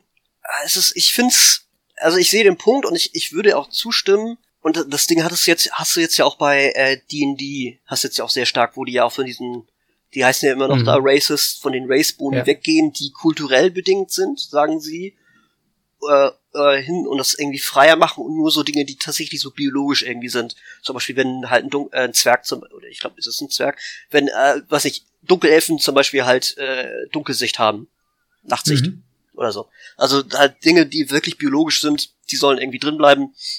Aber Dinge, die halt kulturell bedingt sind oder individuell bestimmt, zum Beispiel, ob irgendwie ein Elf gut mit dem Langbogen umgehen kann, hängt ja nicht davon ab, ob er ein Elf ist. Das hängt davon ab, quasi wie er aufgewachsen ist und welche ja, Dinge er macht. Einspruch, euer Ehren. Ja, ist denn nicht der Troll physisch per se schon mal stärker wie ein Pixie? Prinzipiell ja, und das ist halt der, das ist halt der Punkt so, ne? Okay, was ist, was ist biologisch, was ist kulturell, was ist individuell? So, ist ein Troll stärker als Pixie? Ja, würde ich schon sagen. Das heißt, dass man da irgendwie das machen muss. Ich glaube, in, der, in der aktuellen Edition ist es, ich habe die leider sehr wenig gespielt, aber in der aktuellen Edition ist es ja so, dass jetzt jeder, glaube ich, auch mit dem Wert 1 startet, aber die unterschiedlichen Maximi haben, ne? Genau, ja. Genau. Ja, und, und da kannst du durchaus einen Pixie mit Stärke 2 erzeugen und einen Troll mit Stärke 1, wo bei mir so ein bisschen die Immersion bröckelt. Ja, würde ich halt auch sagen. Also, ähm, an anderen Editionen war das so vor, dass die andere schon höhere Startwerte haben, aber ich glaube, die Maximas waren dann wiederum gleich. Ähm, ich weiß nicht, also ob es da irgendwie einen guten Punkt gibt, wie man das da irgendwie machen kann, weiß ich nicht. Aber ich würde halt irgendwie vielleicht schon irgendwie sagen, okay, du hast jetzt vielleicht irgendwie so einen Troll, die Knochendichte bei denen ist größer als bei einem normalen Mensch, deswegen kann der theoretisch mehr Kondition. Aber du könntest ja zum Beispiel auch irgendwie einen machen, äh, der irgendwie krebskrank ist oder Leukämie hat oder so, dann nützen ihm seine starken Knochen halt auch nichts. So. Ähm. Ja, ja gut, aber du kannst vom Regelsystem her natürlich auch einen ganz normalen, gesunden Troll mit Konsti 1 Stärke 1 machen. Und dementsprechend. Ich würde nicht, also die Wehr, also ich würde, ne, also wie schon Marx gesagt hat, das Sein beformt, äh, formt das Bewusstsein. Also wenn, äh, wenn du in Anführungszeichen einen normalen Troll machst und der hat eine Konstitution von 1 dann würde ich sagen, es ist kein normaler Troll, dann hat er irgendwas, irgendeine Krankheit oder irgendwas, was ihn halt zurückhält. Das, das muss nicht regeltechnisch sein, das heißt, du musst kein, musst nicht irgendwie gucken, ob du das irgendwie einen Nachteil irgendwie findest, aber wenn du halt äh, einen Troll hast, der eine Konstitution von Eis hat, das heißt, der ist dauernd aus der Puste, äh, der, der kann nicht Treppen steigen, der ist vielleicht theoretisch stark, aber kann das nicht sehr lange machen, also das heißt, der hat irgendwas, zum Beispiel Long Covid, wo, wo wir heute angekommen wären oder so, aber äh, prinzipiell äh, würde ich schon sagen, wenn du halt Rollenspiel, also wenn das nicht, wenn du halt nicht nur ein Spiel spielst, wo, wo dein Ziel ist, in, in den Dungeon zu rennen, Monster zu killen und Loot zu kriegen, was vollkommen valide ist. Das kann sehr viel Spaß bringen, wie wir aus mhm. Diablo wissen. Aber äh, wenn du ähm, äh, wenn du so einen Charakter baust und der hat halt gewisse Werte, die sind, sage ich jetzt mal, unterhalb der Norm oder sogar extrem unterhalb der Norm, dann macht das auch was mit dem Charakter. So. Weil das kannst du zum Beispiel sehen, dass äh, bei Critical Role, die Sendung, die ich gern gucke, da gibt es zum Beispiel auch irgendwie einen Charakter in der zweiten äh, Kampagne, der hat eine sehr hohe Weisheit, aber halt äh, Intelligenz, glaube ich, von acht, also minus zwei oder so. Ähm, mhm. Oder minus eins, weiß ich gar nicht. Aber auf jeden Fall nicht so gut. So, und dann hat das natürlich auch daran Einfluss, wie ich das spiele. Ja, wir haben das Interview hier in zwei Sessions aufgenommen, weil das Thema einfach sehr weit geht ja. und weil man sich sehr schnell irgendwo verästelt. Genau. Das heißt, ich habe mich hier mit Sascha zweimal getroffen. Danke sehr. Ja, kein Ding. Also es war auch an mir. Also ich, ich habe auch gemerkt bei dem ersten Gespräch, dass ich da, dass man da halt wie ich, äh, was ihr später hören werdet, dass man, dass da sehr viele große Rabbit Holes sind, in denen man sich verrennen kann. Und ich habe mich teilweise in einigen da verrannt. Ich habe das versucht nochmal zu straffen und gleichzeitig nochmal mehr Punkte unterzubringen. Aber eben weil es halt sehr groß ist, das Thema, äh, meinte ich auch, da braucht es einen zweiten Take. Und äh, deswegen bin ich nochmal strukturiert dran gegangen. Und deswegen haben wir dann nochmal, aber auch, glaube ich, nochmal mehr rausgeholt, dass ihr dann später gleich hören werdet. Auf jeden Fall, ja. Gut. An dieser Stelle möchte ich mich vielleicht nochmal für den zweiten Take bedanken. Ja. Vielen Dank, dass du da warst. Vielen Dank, dass du dir die Zeit genommen hast. Und vielen Dank, dass du deine Informationen hier so strukturiert beitragen konntest. Ja. Ich weiß jetzt schon, dass sich ein paar drüber aufregen, aber das sind dann schon die richtigen. Alle anderen, die Spaß dran haben und die Fragen dran haben, ich werde vom Sascha einige Kontaktmöglichkeiten auch verlinken. Hoffe ich doch. Und wir haben auch einige Links ansonsten zum Thema, die der Sascha uns zur Verfügung stellt. Ja. Schaut rein, macht euch schlau, seid keine Mitläufer. Genau.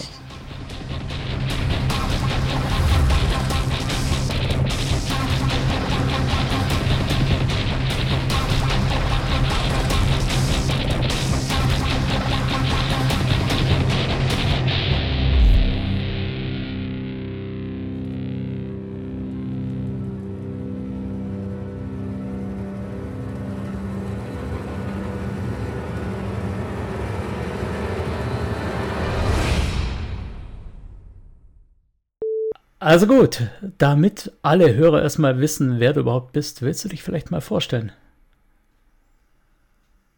Ach, du hast noch gar nicht aufgenommen. Wenn ja. ich jetzt meinen Sohn nicht abhole, dann spricht mir meine Frau mein Existenzrecht ab. Ja, Insofern, das ist dann natürlich nicht so gut.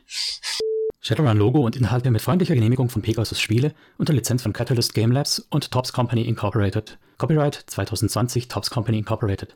Alle Rechte vorbehalten. Shadowrun ist eine eingetragene Handelsmarke von Tops Company Incorporated. Die Musik stammt vom Album Silizium von der Band Erdenstern und heißt A Reckless Chase.